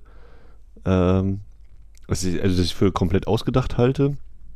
Dass ich es aber, und, und das ist für mich auch so ein bisschen, auch schon ein bisschen wie dran, also wenn Daniel schreibt, er hat mit den fünf Enden so ein Problem, habe ich zwischendurch auch immer so gedacht, ja, muss das jetzt nochmal sein, dass die nochmal so verfolgen, können die nicht so entkommen? Andererseits, okay, die werden schon so dargestellt, dass die Fahrzeuge vom KCIA deutlich besser sind und den wahrscheinlich eigentlich stoppen würden. Also muss nochmal irgendwie sowas dazwischen gebracht werden. Mhm. Ähm, wo es aber für mich dann wieder funktioniert, ist so auf der symbolischen Ebene, ne? dass die wirklich alles dafür geben, äh, diese Taxifahrer, jetzt auch für ihren neuen Freund und Unterstützer und natürlich auch den Reporter, ähm, ja, dass die eben auch da im wahrsten Sinne des Wortes nicht anhalten, äh, nicht, nicht stoppen äh, und eben auch das noch ermöglichen. Also die, die Umsetzung, glaube ich, da habe ich so ein kleines bisschen Probleme mit, aber ähm, das so der, die, die Symbolik des Ganzen, die kommt auf jeden Fall an bei mir. Also ich, stimme dir ja komplett zu, weil das wäre auch der einzige Mäkelpunkt, den ich gehabt hätte. Ähm, ich habe schon überlegt, ob das vielleicht so eine Symbolik Alter, auch ist nachher für die Leute, die sich nachher im Rathaus sozusagen äh, die Guangzhou-Bürger, die nachher diese Bürgerarmee ge gebildet haben, sich gegen die Militärs zu wehren, die halt die Leute abgeschlachtet haben, ähm, die, die halt auch sich geopfert haben, sozusagen, für ihre Prinzipien. Ob das so eine Anspielung ist, mhm. sozusagen, für diesen, diesen Geist, der da herrscht, äh, so bei diesen Anwohnern. Weißt du, was ich meine? Dass es nicht mhm. durch die Welt getragen werden muss, dass darauf hingewiesen werden muss, dass dieses wir halten zusammen, dieser strenge Zusammenhalt, was ja auch sozusagen Guangzhou heute noch so wahrgenommen wird, ne? Das ist dieser Gemeinschaftsgeist. Ähm, da ist, dass das vielleicht so ein Sinnbild ist für, das, für diese Haltung, die sich daraus, diese, daraus ergeben hat, ne? Ähm, das würde ich auch denken. Aber das ist, ich finde, wie gesagt, das war auch mein einziger Mäkelpunkt. Also das finde ich auch, fand ich auch so ein bisschen, wo ich, war mir ein bisschen zu lang, zu dramatisch, war mir zu mehr, zu, mhm. zu doll Fast and Furious. Ähm, nee. Also, ich überlege, ob auch ein bisschen mit reinspielt, dass ich so denke, oh nein, die, gerade der Taxifahrer, der mir auch so ein bisschen ans Herz gewachsen ist aus Guangzhou. so, also, dass ich dachte, kann es nicht schon vorbei sein und, und können sie es nicht schon geschafft haben? Und wie gesagt, ne, irgendwie ist schon also auch glaubwürdig, dass sie sonst äh, eingeholt werden würden, wenn sie jetzt alleine vor dem KCIA wegfahren. Ähm, dass das vielleicht auch so ein bisschen Beispiel, dass ich mir einfach wünsche, dass, dass sie das nicht machen müssen, die Guangzhou-Taxifahrer. Mhm. Ähm, aber das hat dann vielleicht auch der Filmmann bis dahin eben gut geschafft, dass ich das so mir erhoffe und das deswegen vielleicht irgendwie äh, diese Szene so betrachte. Ehrlich gesagt war ich damals total überrascht, dass er nicht einfach nach Busan, Busan runtergefahren ist und da so mit der Fähre schnell durch Japan rübergetuckert ist. Naja. Nee, nee, es ist ja schon so passiert, ne? Aber wie es jetzt im Film dargestellt ist, aber das wäre für mich, ich, ich bin ja so ein Schisser, ich, ich hätte ja gedacht, ich, ich hätte sofort vom Sicherheitsdienst da weggekascht. Also, das ist es halt so, ne? Dass es so geklappt hat, das war natürlich auch viel Glück dabei, dass wir in der heutigen Zeit in der Form nicht mehr funktionieren. Ähm, ja. aber ich fand aber trotzdem, das, eine gute, das war ein guter Einblick in die Geschichte. Tatsächlich, wie gesagt, ging halt doch länger, ne? Dann halt mit Belagerung mhm. und Bürgerarmee und die wurden ja auch alle erschossen. Da gibt es auch eine sehr äh, bedrückende Fotostrecke. Ähm, ich weiß gar nicht, wie heißt Sorpe, Sorp. Das war auch so ein, auch, auch ein britischer, es war auch ein Amerika ist ein amerikanischer Journalist, der auch vor Ort dabei gewesen ist und die Militärs sozusagen begleitet hat und das dann sozusagen am 27. dann halt dann niedergeschossen worden ist. Also sozusagen hier ist im Rathaus äh, die letzten Leute, da hat er auch Bilder dokumentiert. Harold Thorpe, glaube ich, heißt der. Wenn ich jetzt muss ich gucken, weiß nicht, kriege ich jetzt auch nicht ganz äh, hin. Der, also der war auch noch mal da gewesen als, aber der hat halt, war halt ein Fotojournalist, der mhm. auf vom US-Militär mit ins, ins, ins India eingesetzt worden ist, tatsächlich zum mhm. Zeitpunkt. Ja, ähm, also wenn es nach mir geht, haben wir jetzt den Film eigentlich ziemlich gut ähm, eingekreist, abgehakt.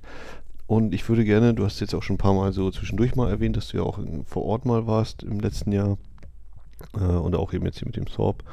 Ähm, mein letzter großer Punkt wäre jetzt eigentlich so äh, Guangzhou heute, ähm, was du da so wahrgenommen hast, ähm, wie, wie, eben der Umgang der Stadt mit diesen Ereignissen ist, ähm, sofern sich das eben mit den zwei, drei Kurzaufenthalten da eben einschätzen lässt.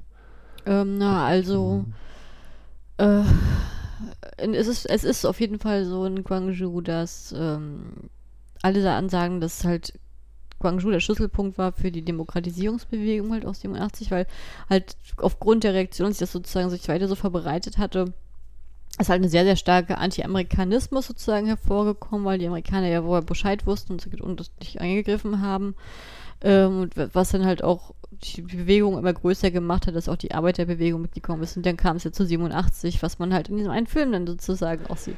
Sag mal ähm, vielleicht ganz kurz, auch, auch für mich nochmal tatsächlich, ähm, 87, was ist da, also jetzt wirklich kurz, drei, dreieinhalb Sätze gebe ich dir, was, was ist da nochmal so die, der, der entscheidende, was ist da passiert und was war sozusagen das Ergebnis dessen? Also die Studentenbewegungen sind halt weitergegangen äh, nach äh, und das 1987 ist, dann hat es den Punkt erreicht, dass die Mittel, dass die ganze Mittelschicht diese unterstützt hat. Dann kam es halt so im Juni zu diesem sogenannten ähm, zur Juni-Bewegung, diesem People's March, ähm, wo dann halt Studenten, Arbeiter, ja, ich sag jetzt mal, Studi also Akademiker, die zusammen marschiert sind halt sozusagen in Seoul, um gegen für Demokratie und die Absetzung von der äh, brutalen Militärregierung vorzugehen.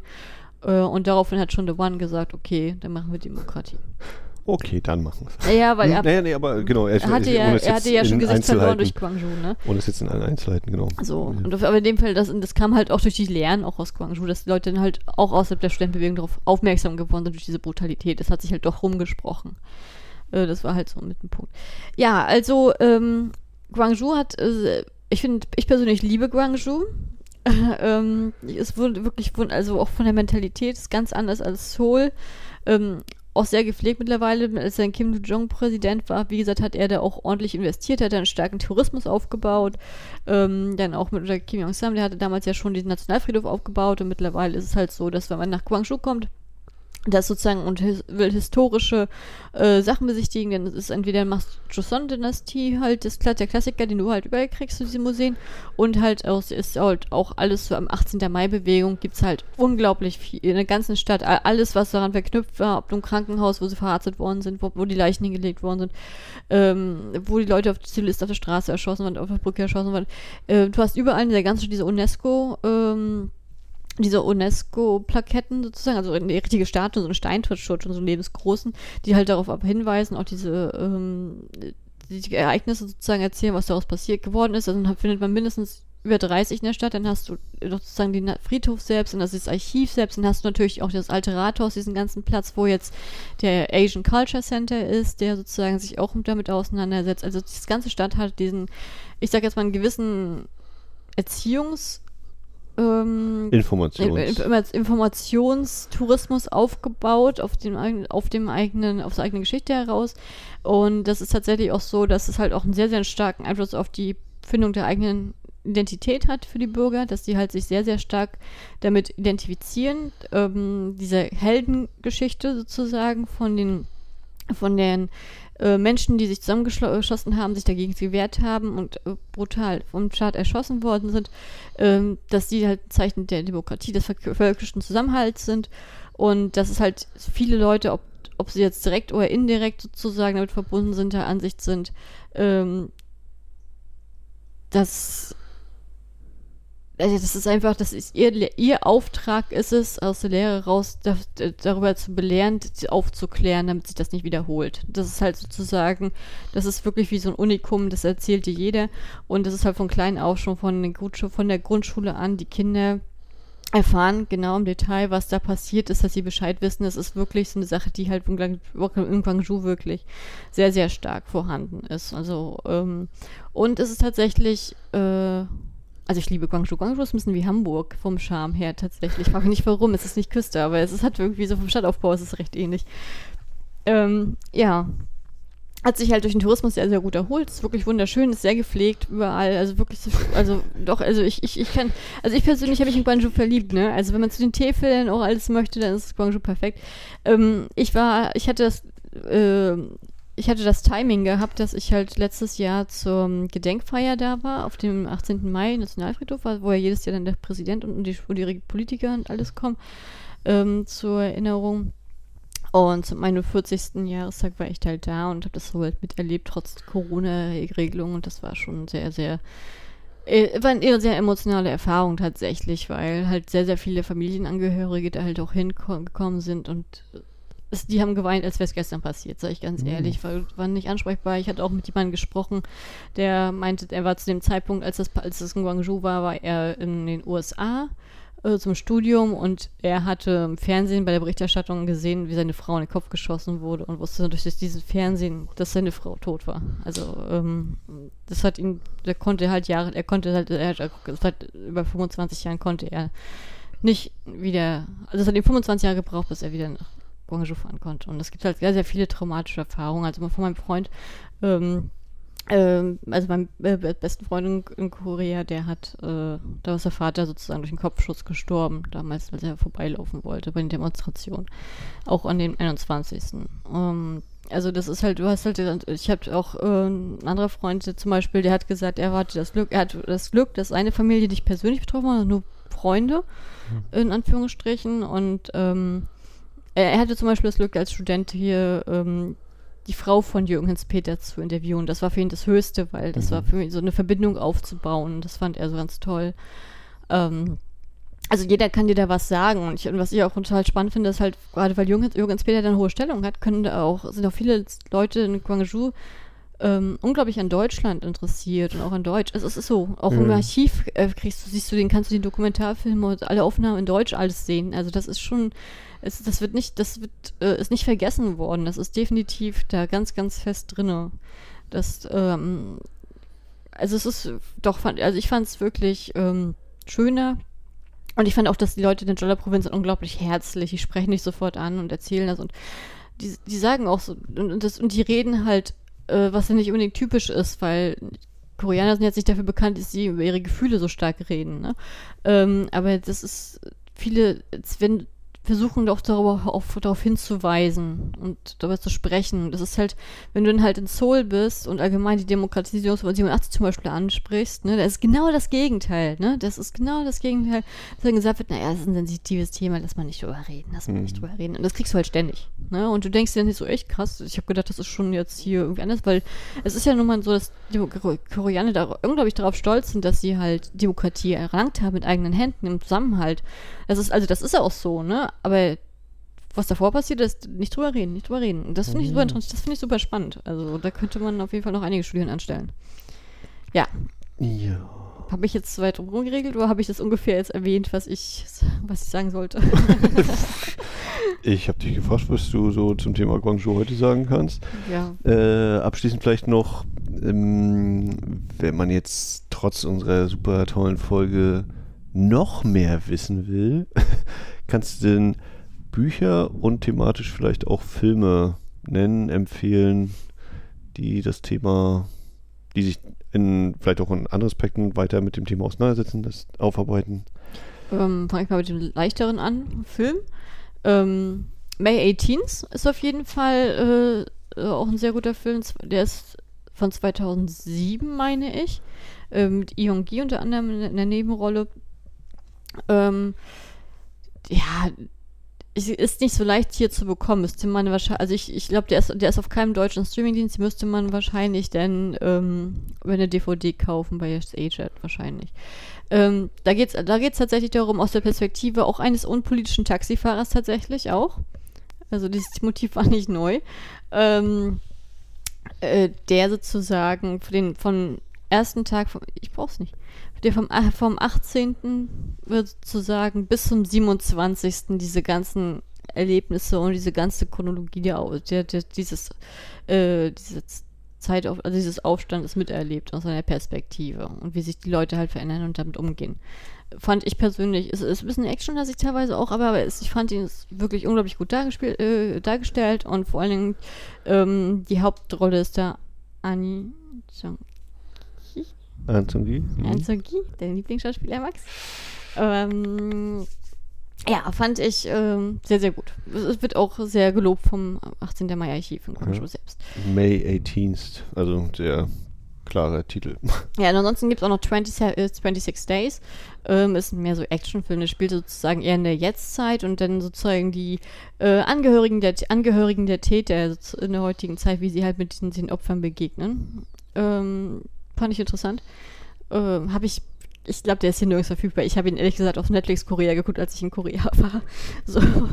Aber das wäre auf jeden Fall auch ein Film. Und dann, hab, dann auf jeden Fall noch Peppermint Candy. 26 Days hieß 26, dieser zweite ja. Film und jetzt Peppermint Candy. Ja, und Peppermint Candy, der war auch bei, wer die Burning DVD oder Blu-ray hat, äh, da war sozusagen der Film auch noch dabei. Oder ähm, der spielt er nicht, der spielt eher indirekt im Guangzhou, der hat es geht halt eher darum, dass jemand, der in Guangzhou dabei war, dieses posttraumatische Störung, also diese, ähm, dass er damit nicht klarkommt, dass er sich daran erinnert.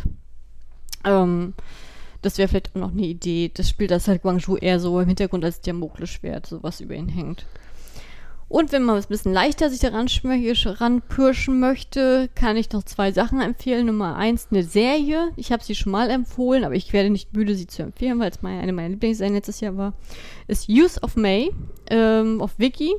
Äh, ist äh, eine romantische Geschichte, sage ich jetzt, mache ich jetzt nichts vor, aber spielt halt wirklich tatsächlich äh, vor dem Guangzhou-Aufstand und dass man den auch miterlebt und zumindest hört. Dass man indirekt das Grauen miterlebt. Das wäre eine Möglichkeit. Und das letzte ist ähm, ein Schulprojekt tatsächlich. Das könnt ihr auf YouTube finden, ähm, als Guangzhou Uprising, meine ich. Ähm, ist eigentlich ein Musikvideo von einem Rapper, äh, der sozusagen mit ganz vielen Schauspielern, die heutzutage Größen tatsächlich sind, aber zu dem Zeitpunkt noch relativ unbekannt und Studenten, ähm, mit äh, Shishangburg unter anderem, ähm, tatsächlich an dem, für, für, die Universität an so einem viertelstündigen Kurzfilm für dieses Musikvideo mitgearbeitet haben. Und das ist halt auf YouTube zu finden. Und das stellt es aus einer Studenten- oder Schülerperspektive halt sozusagen ähm, nochmal kurz dar. Das ist wirklich nur Viertelstunde Film, aber das äh, trifft es eigentlich recht gut und zeigt wirklich äh, mal die Studentenperspektive nochmal. Und diese Studentenperspektive ist auch beim May-Dienst ganz schön drin. also dann, wenn man das so gesehen hat, dann hat man eigentlich schon das meiste gesehen, was die so verfügbar wäre. Und dann hattest du mich auch noch gefragt wegen Büchern. Ähm, ich habe natürlich alle Bücher, die ich dazu habe, alle aus meinem aus dem Archiv bekommen. Ähm, also sagen wir so, das Archiv, damit meinst du in Guangzhou ja, vor Ort das Genau, ich habe ja mit denen eng zusammengearbeitet, ne, damals und deswegen. Also welches Buch, das ist ja nicht mehr das aktuellste tatsächlich, das ist schon ein paar Jahre, das ist schon ein bisschen älter. Ähm, von 2003 tatsächlich, aber es ist, heißt Contagious Guangzhou. The May- Contentious. Contentious Guangzhou, The May 18th Uprising in Korea's Past and Present. Und das kann man auch auf Amazon kaufen. Ähm, ist halt ein englisches Buch mit verschiedenen Autoren. Also es ist auch eher eine wissenschaftliche Perspektive auf viele Ebenen. Da ist auch nochmal Regionalismus nochmal rausgeführt und ähm, wie das sozusagen heute ge- sozusagen gewertet wird. Aber es ist auf jeden Fall ein sehr, sehr schönes Buch, eine schöne Lektüre. Ich gucke wegen Preis, aber ich habe es in Korea gekauft. Für mich hat es 45.000 Won gekostet. ähm, ja. Mm. Und, na gut, und, und das ist jetzt, es kann ist jetzt keine Empfehlung, kommt die jetzt nicht ran, aber falls jetzt eine, ein Theaterregisseur oder jemand im Theater mitarbeitet, ähm, es ist tatsächlich so, dass halt in Guangzhou halt sehr viel Erinnerungskultur geleistet wird und ähm, als äh, das 40. Jubiläum war, wurde halt unter anderem auch ein Musical produziert über diese Abläufe, äh, was in der Stadt aufgeführt worden ist. Das heißt, I wasn't there in Guangzhou. Und auch, es wurde sozusagen auch von den Guangzhou-Bürgern sozusagen ähm, produziert und die Drehbuchschreiber, also der, die, der Regisseur äh, Ko Sung Wong und die Drehbuchschreiberin Kim Young-ju und Anju Anju Won haben damals gesagt, sie haben den Wunsch, dass sie das nicht nur für ein äh, das Guangzhou-Publikum, für die junge Generation zur Aufklärung machen und ähm, also, oder für die Älteren, um die Trauer zu verarbeiten, sondern sie haben den Wunsch, dass dieses Musical auch außerhalb von Korea mal aufgeführt wird und dass das dieses Musical eventuell Beachtung äh, bekommt, damit Leute auch aus anderen äh, Regionen ähm, darauf wirklich aufmerksam geworden sind, weil Gewalt des Staates gegen Bürger ist nicht auf Korea begrenzt, es ist einfach nur ein Sinnbild für Sachen, die auf allen, auf der ganzen Welt vorkommen sind in der Geschichte und das, ähm, das dementsprechend wäre schön, falls einer sich daran traut, äh, das vielleicht aufzuführen. Ja, das wäre schön, also das heißt, I wasn't there in Guangzhou. Ja. Äh, ist sozusagen ein Projekt vom Asian, äh, Asia Culture Center, falls es einen interessiert. Ähm, das wären doch vielleicht mal Sachen auch für die Kulturschaffenden von meiner Seite aus. ja. Jo. Das würde ich sagen, ist so ein schöner Abschluss. Ich erwähne jetzt nochmal kurz, dass ich tatsächlich ein bisschen enttäuscht bin von der, äh, vom Bonusmaterial bei der Blu-ray, beziehungsweise bei der DVD, die Koch rausgebracht hat. Also ich bin erstmal sehr froh, dass der Film überhaupt endlich erschienen ist in Deutschland. Und finde, dass das aber tatsächlich ein Film ist, bei dem irgendeine Form von Einordnung, von extra sehr schön gewesen wäre. Also, dass, dass da quasi ja leider gar nichts dabei ist. Ich finde, das ist eigentlich tatsächlich notwendig, weil äh, bei uns in Deutschland ist es, nicht, ist es nicht selbstverständlich, dass man darüber Bescheid weiß. Weil, Ne? Das ist dann Ja. schon, da muss man schon sich informieren und selber gucken. Naja, es ist so, wie es ist. Ähm, dafür gibt es ja jetzt auch diesen Podcast, wenn man dann mehr wissen will. Mm, Und damit würde ich jetzt mal ganz kurz zu dem Punkt kommen, Erwartungshaltung überprüfen. Und die war ja bei mir, naja, der Film drückt ja teilweise schon sehr auf die, äh, mit, mit filmischen Mitteln nochmal extra doll drauf und so. Und das habe ich ja vorhin eigentlich auch schon gesagt, gerade mit dem, wenn das Militär dann das Feuer öffnet, dass ich mir gesagt habe, ja, es ist irgendwie so, also es wäre Quatsch, das zu leugnen oder irgendwie drumherum zu lavieren, aber das ist halt für mich trotzdem funktioniert. Also das äh, hat der, er erzielt die Wirkung, die er aus meiner Sicht erzielen will und ja, erarbeitet sich das auch, finde ich. Also da kann ich eben nichts gegen sagen. Und das gleiche ist äh, mit, mit Song Kang-ho, dass ich festgestellt habe, doch verdammt, das ist einfach ein ganz starker Schauspieler, nicht mal nur bei den Dialogen, sondern eben auch, wenn es um Mimik und Gestik geht und äh, wie man, wie er da eben immer wieder tolle Akzente setzt und, und seine Rolle mit Leben erfüllt. Also Kann ich Ja. nur zustimmen. ja, äh, in diesem Sinne ist bei mir der Film beim Wiedersehen tatsächlich nochmal ein Stück gestiegen in meiner, meiner Gunst. Äh, mhm. Ja, auch bei mir ist es genauso. Ich, ich habe das Gefühl, umso öfter ich ihn sehe, umso mehr entdecke ich und umso beeindruckender bin ich, gerade weil ich auch viele Originalaufnahmen gesehen habe, als ich auch im Archiv war, wie eins zu eins der sich wirklich an diese Nach Stellung, also an dieser, an dieser, an der Darstellung sozusagen orientiert, wie, wie wirklich, wie der, dieser Blick zum Detail wirklich beachtet worden ist, auch wenn die Figuren, sag ich mal, überzeichnet sind, ne, und kreativ Raum gelassen haben, ist sozusagen dieses ganze drumherum, die Ausstattung, äh, die Positionierung von den Wagen, von den Menschen, ist sowas von eins zu eins von den Bildern, von den Fotografien, die übertragen sind, komplett wirklich so, ähm, anders kann man, ja, wirklich so in Szene gesetzt worden. Und diese Liebe zum Detail, auch an die Originaldrehorte, die Schauplätze, das ist wirklich auch gerade so der äh, Platz, also heißt er jetzt, ich weiß nicht, wie er früher hieß, bevor das passiert ist, äh, dass das alles so mit eingearbeitet ist, fand ich, äh, finde ich bombastisch. Also wirklich. Ja. Ähm, ja, also ich finde den Film, wie gesagt, wird für mich immer besser und ich, wie gesagt, man kann sich da, wenn man sich so ein bisschen auf äh, auf Entdeckungsreise geht und sich mit Politik und Kultur so auskennt, dann entdeckt man noch mal noch mehr, noch mehr und das ist wirklich eine Sache. Ähm, Respekt an die Filmemacher, die es gemacht haben. Ich bin sehr dankbar, dass sie es gemacht haben. Ich finde es wirklich ein sehr äh, schönes und wichtiges äh, Projekt. Und ich finde es auch wichtig, und ich hoffe auch, dass dieser Film auch dadurch dazu beigetragen hat, dass halt dieses Verständnis auch gerade in der koreanischen Gesellschaft äh, weiter vorankommt, weil das ist halt auch nicht so selbstverständlich, dieser Prozess. Ne, und gerade jetzt mit der aktuellen Regierung, es, es ist einfach so, ähm, die Verantwortlichen sind bis heute nicht geklärt, wer den Befehl gegeben hat, auch wenn die Präsidenten damals verurteilt worden sind. Ähm, aber das sie haben sich nie dazu geäußert.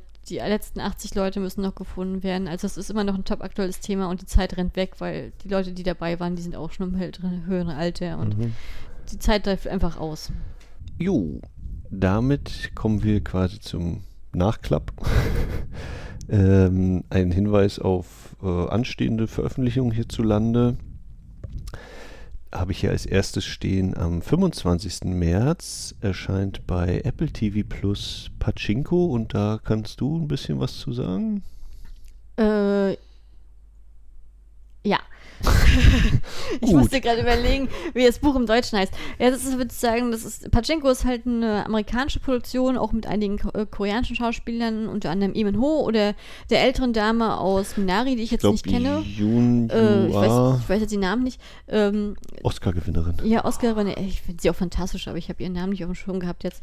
Ähm, die spielen da halt mit, spielt halt während der japanischen Kolonialisierung, ist, ist wohl eine nicht so tolle Ehe der demonstriert. Ich weiß nicht genau, es basiert auf dem Buch äh, Ein einfaches Leben, meine ich, heißt das. Ich, und äh, also im Original heißt es Pachinko, deswegen weiß ich jetzt gar nicht, wie das ist für mich halt. Ich weiß jetzt nicht, wie die Autorin heißt. Es liegt bei mir auf dem, anderen Zimmer gerade seit einem halben Jahr. Ähm, ja, ist auf jeden Fall, äh, wird auf Apple TV äh, starten am 25. März und äh, ist eine sehr, also Apple hatte ordentlich äh, äh, High Budget angesetzt, sage ich mal ganz ehrlich. Ähm, ach so, ja, auf so einer, der Roman ist von Min Jin Yi. Ja. Ja. Und äh, die, die Schauspielerin heißt Jun Jo Jung. Genau, Jun Jo Jung. Ja. Also, ich habe ich bin ehrlich gesagt, ich, ich werde sie so, also die wird halt wöchentlich ausgestrahlt werden, ähnlich wie bei der, wie es schon bei Dr. Brain war. Und ich freue mich auf diese Serie schon seit über einem Jahr und vor allen Dingen wird es auch mal wieder nach etlichen Jahren für Eamon Ho mal wieder mal ein Ausbruch aus dieser Schibol-Rolle sein. Dass er mal wieder was Neues macht. Ähm, ja, ich, ich, ich, da, ich bin da sehr positiv gestellt. Ich hoffe, dass es nicht so wie bei Dr. Brain komplett amerikanisiert ist. Äh, ich hoffe, dass da die koreanischen Wurzeln ein bisschen Einfluss haben. Mal gucken. Wir werden es rausfinden. Ich werde da bestimmt einen Podcast drüber machen. Große Ankündigung. Ding, ding, ding. Dann habe ich zwei Sachen, die ich erwähnen möchte. Und zwar erscheinen am 29. April zwei Filme auf Blu-ray und wahrscheinlich auch auf DVD. Und zwar erscheint bei Pandastorm Pictures The Tiger. Ähm, und ich glaube, ich war, habe ich mir jetzt auch nicht aufgeschrieben, ob das nicht Choi Min Sik ist ja. in der Hauptrolle, der eben in der seit der Joseon-Dynastie. Nee, irgendwas die Japaner. Ach, nee, nee, es ist jedenfalls soll er, soll er den, den, letzten, den vermeintlich letzten Tiger Koreas äh, jagen äh, im Auftrag der Japaner. So, das gibt es als Blu-ray und ebenfalls erscheint am 29. April von Bush Media Midnight. Und das ist ja quasi dein Film des vergangenen Jahres gewesen. Oh, ich liebe Midnight. Ich liebe Midnight. Ich wollte mich so damit zerreißen und ich wollte es nicht sagen, aber ich liebe Midnight. Guckt Midnight, guck bitte Midnight. Ähm, Ist vor kurzem in, in Großbritannien schon erschienen und vielleicht machen wir hier auch nochmal eine etwas längere Besprechung des Films. Ah ja, ich, also hier, Midnight ist wie I Can't Help Falling äh, in Love. Ich kann den Film immer zugucken, ohne dass er mich, äh, ohne dass er mich langweilt. Ich liebe diesen Film. Äh, erscheint als DVD Blu-ray und auch im limitierten Mediabook mit einem Text dann entsprechend dazu, aber ich konnte leider nicht rausfinden, wer den geschrieben hat. Das interessiert mich ja immer. Finde ich dann immer schade, wenn nur da steht Booklet mit so und so viel Seiten, aber das nicht dabei steht halt, wer das geschrieben hat. Nichtsdestotrotz, äh, Midnight, glaube ich, von uns beiden auf jeden Fall eine Empfehlung schon mal. Wir haben ihn schon gesehen. Du ein paar Mal öfter als ich wahrscheinlich. Ich weiß auch nicht, ich kann aber nicht aufhören. Und bei The Tiger müssen wir mal gucken, ähm, wie das damit aussieht. Und du hattest mir Vorhinein, vorherein noch gesagt, dass jetzt in Korea auf OCN gestartet ist, ist Superior Day. Genau, also das läuft jetzt aktuell. Bei uns wird sie halt auf Wiki ausgestrahlt. Die Serie ist erst eine Folge draußen. Insgesamt werden es zwölf Folgen sein. Ähm, ich habe heute die erste Folge geguckt. Es geht im Prinzip darum, dass ein Serienmörder sein um sein ähm, ja, ein Serienmörder halt in der Stadt ist und der ist wirklich nicht sehr zimperlich. Es sind wirklich eklige, brutale Szenen, typisch Ozean. Ähm, und ein junger Feuerwehrmann wird halt in diese Sache reingezogen und äh, steht zwischen den Fronten zwischen Polizei und Serienkiller. Mehr sag ich nicht. Klingt, ist auf jeden Fall ein super spannender Einstieg und OCN-Serien sind ja sowieso für ihre äh, harten Thriller-Momente so bekannt und mit den ganzen Plot-Twists, die ja echt nicht vorhersehbar sind. Und diese Serie scheint genauso zu sein, weil die erste Folge ist schon mit einer Sache geendet, wo ich dachte so, wow, echt krass. Also OCN-Serien lohnen sich immer. Ist Superior Day. Als vierte und letzte kurze Vorstellung an dieser Stelle, womit wir zum Abschluss Abschluss kommen, nämlich unserem kleinen Ausblick. Und da hast du hier nochmal aufgeschrieben, worum es voraussichtlich in der nächsten Folge gehen wird. Ja, als ich Nämlich wieder ich ein paar das- Serien. Also es geht auf jeden Fall. Es wird eine, ich werde dann wieder eine Solo-Serienfolge machen äh, mit All of Us Are Dead, was mir sehr am Herzen liegt, weil diese Serie hat so viele Metaebenen, dass es wirklich ein Spaß wird, darüber zu sprechen. Dann Hellbound, dass wir nochmal einen kleinen äh, Aus ja, nochmal einen kleinen Vergleich machen zur christlichen Kirche in, in, in Korea. Und dann habe ich mir Sweet Home aufgeschrieben, aber da weiß ich noch nicht, ob ich es mache, weil das wird zu lange, her, dass ich das gesehen habe. Da werde ich vielleicht spontan nochmal doch was anderes switchen. Aber All of Us Are Dead und Hellbound sind auf jeden Fall gesetzt. Ja, und wir gucken ja eigentlich, oder wir müssten mal langsam weiter gucken. Ich habe schon wieder den Titel vergessen. Through the Darkness, Through the Lieber. Darkness. Gerade beim, Rainbow, beim Raincoat Killer, weißt du, da, sind, da, da hören wir auf. Du. Ja, das war jetzt, äh, also nächste Folge und wenn es so bleibt, kommt ja, also jetzt ist die Märzfolge, wir haben im Serienoase gibt es eine Januar, Februar und eine März-Ausgabe damit und vielleicht klappt dann ja die nächste Serie auch im April. Beschreißt mich. Dann sind auf jeden Fall angedacht Besprechungen von Kali zu All of Us Are Dead, Hellbound und eventuell in kürzere Form Sweet Home. So, und dann haben wir eigentlich noch weitere Projekte, bei denen wir uns vor die Mikros, hinter die Mikros, an die Mikros klemmen. Ja, also äh, Max und ich haben ja sozusagen dieses äh, neue Serienprojekt äh, Leo Unchained Podcast, wo wir uns sozusagen durch die Filmografie von Leonard DiCaprio hangeln wollen. Und damit fangen wir sozusagen jetzt auch äh, innerhalb der nächsten vier Wochen an. Ich kriege jetzt einen strafenden Blick, aber ich plane es wirklich schon, weil ich richtig Bock auf den Film habe, mit Critters 3. Damit wird das Projekt Ja, und eingeweiht. ich glaube, wir müssen uns dann noch entscheiden, wer Critters 1 und 2 guckt oder ob die jemand guckt oder ob wir nur den dritten Teil müssen wir gucken. das? Ich habe natürlich Interesse, aber es wäre natürlich auch sehr interessant zu sehen, vielleicht einer guckt Teil 1 und 2 und den dritten und einer guckt nur Teil 3, um dann festzustellen, was man, was man so versteht oder was man mir auch gedacht, nicht das ist ein Bill versteht. Gremlins für Arme. Hm, wir wissen es nicht. Leo Unchained, äh, ein Podcast-Projekt von uns rund um Leonardo DiCaprios Filmografie. Was macht denn die Wiederaufführung, Max? Ja, die Wiederaufführung, die hält noch Winterschlaf seit äh, der Horror-Oktober-Folge und versucht sich zum Beispiel äh, im heimlichen Kampf mit dem Enough Talk an einer Podcast-Pause. Nein, auch da soll es weitergehen und ich habe eigentlich auch schon mehr als genug Gedanken und, und Sachen, die eigentlich mal gemacht werden müssten. Ähm, aber, und das haben wir auch eine kleine Brücke hier zum Thema Asien zumindest, äh, im Kino plane ich die Vorführung von In the Mood for Love von Wong Kar Wai äh, aus dem Jahre 2000 und das bietet sich, finde ich, auch sehr gut dann an für eine Besprechung und vielleicht kommt das Ende April eine neue Wiederaufführungsfolge zu In the Mood for Love. Falls wir nicht spontan auf was anderes Lust haben und schneller sind. Die Möglichkeit wäre natürlich auch nicht verkehrt. Nee, In the Mood for Love klingt auf jeden Fall, hat mich ein bisschen, also ich kenne den Film noch nicht, hat mich so ein bisschen, äh, bisschen extremst neugierig gemacht. Also ein bisschen ist so total untertrieben, wenn Christiane so extrem geschwärmt davon hat. Das hat mich natürlich drauf gehuckt, ne? So, also den möchte ich unbedingt sehen. Ja, kann ich an der Stelle eigentlich auch einfach schon mal sagen. Der wird äh, Ostern 2022, um diese Folge auch wieder genau zu verorten, zu sehen sein. Und zwar, jetzt muss ich aber mal gucken, am Sonntag, den 17. April 2022, Ostersonntag um 17.30 Uhr in deutscher Sprache und am Dienstag, den 19. April um 20 Uhr im Original mit Untertiteln ist In the Mood for Love zu sehen im Lichtspieltheater Wundervoll in Rostock im, Spiel, im Saal in der Frieda 23. Müssen wir eigentlich Daniel und Christiane mal schreiben. Können sie einfach noch ihren Osterurlaub planen. Können sie mal vorbeikommen. Die mögen den Film ja sehr. Ja, das klingt doch ein Plan.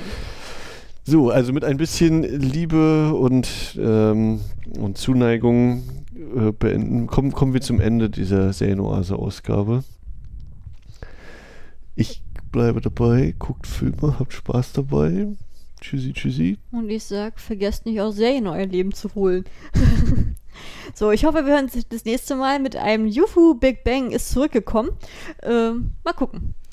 Ich hoffe, euch hat die Frage, ja, die Folge ein bisschen gefallen. Und jetzt sage ich immer zu, ich hoffe, ich hoffe, ich hoffe. Dementsprechend sage ich auch gute Nacht, adieu, bis dann, auf Wiedersehen. Ciao.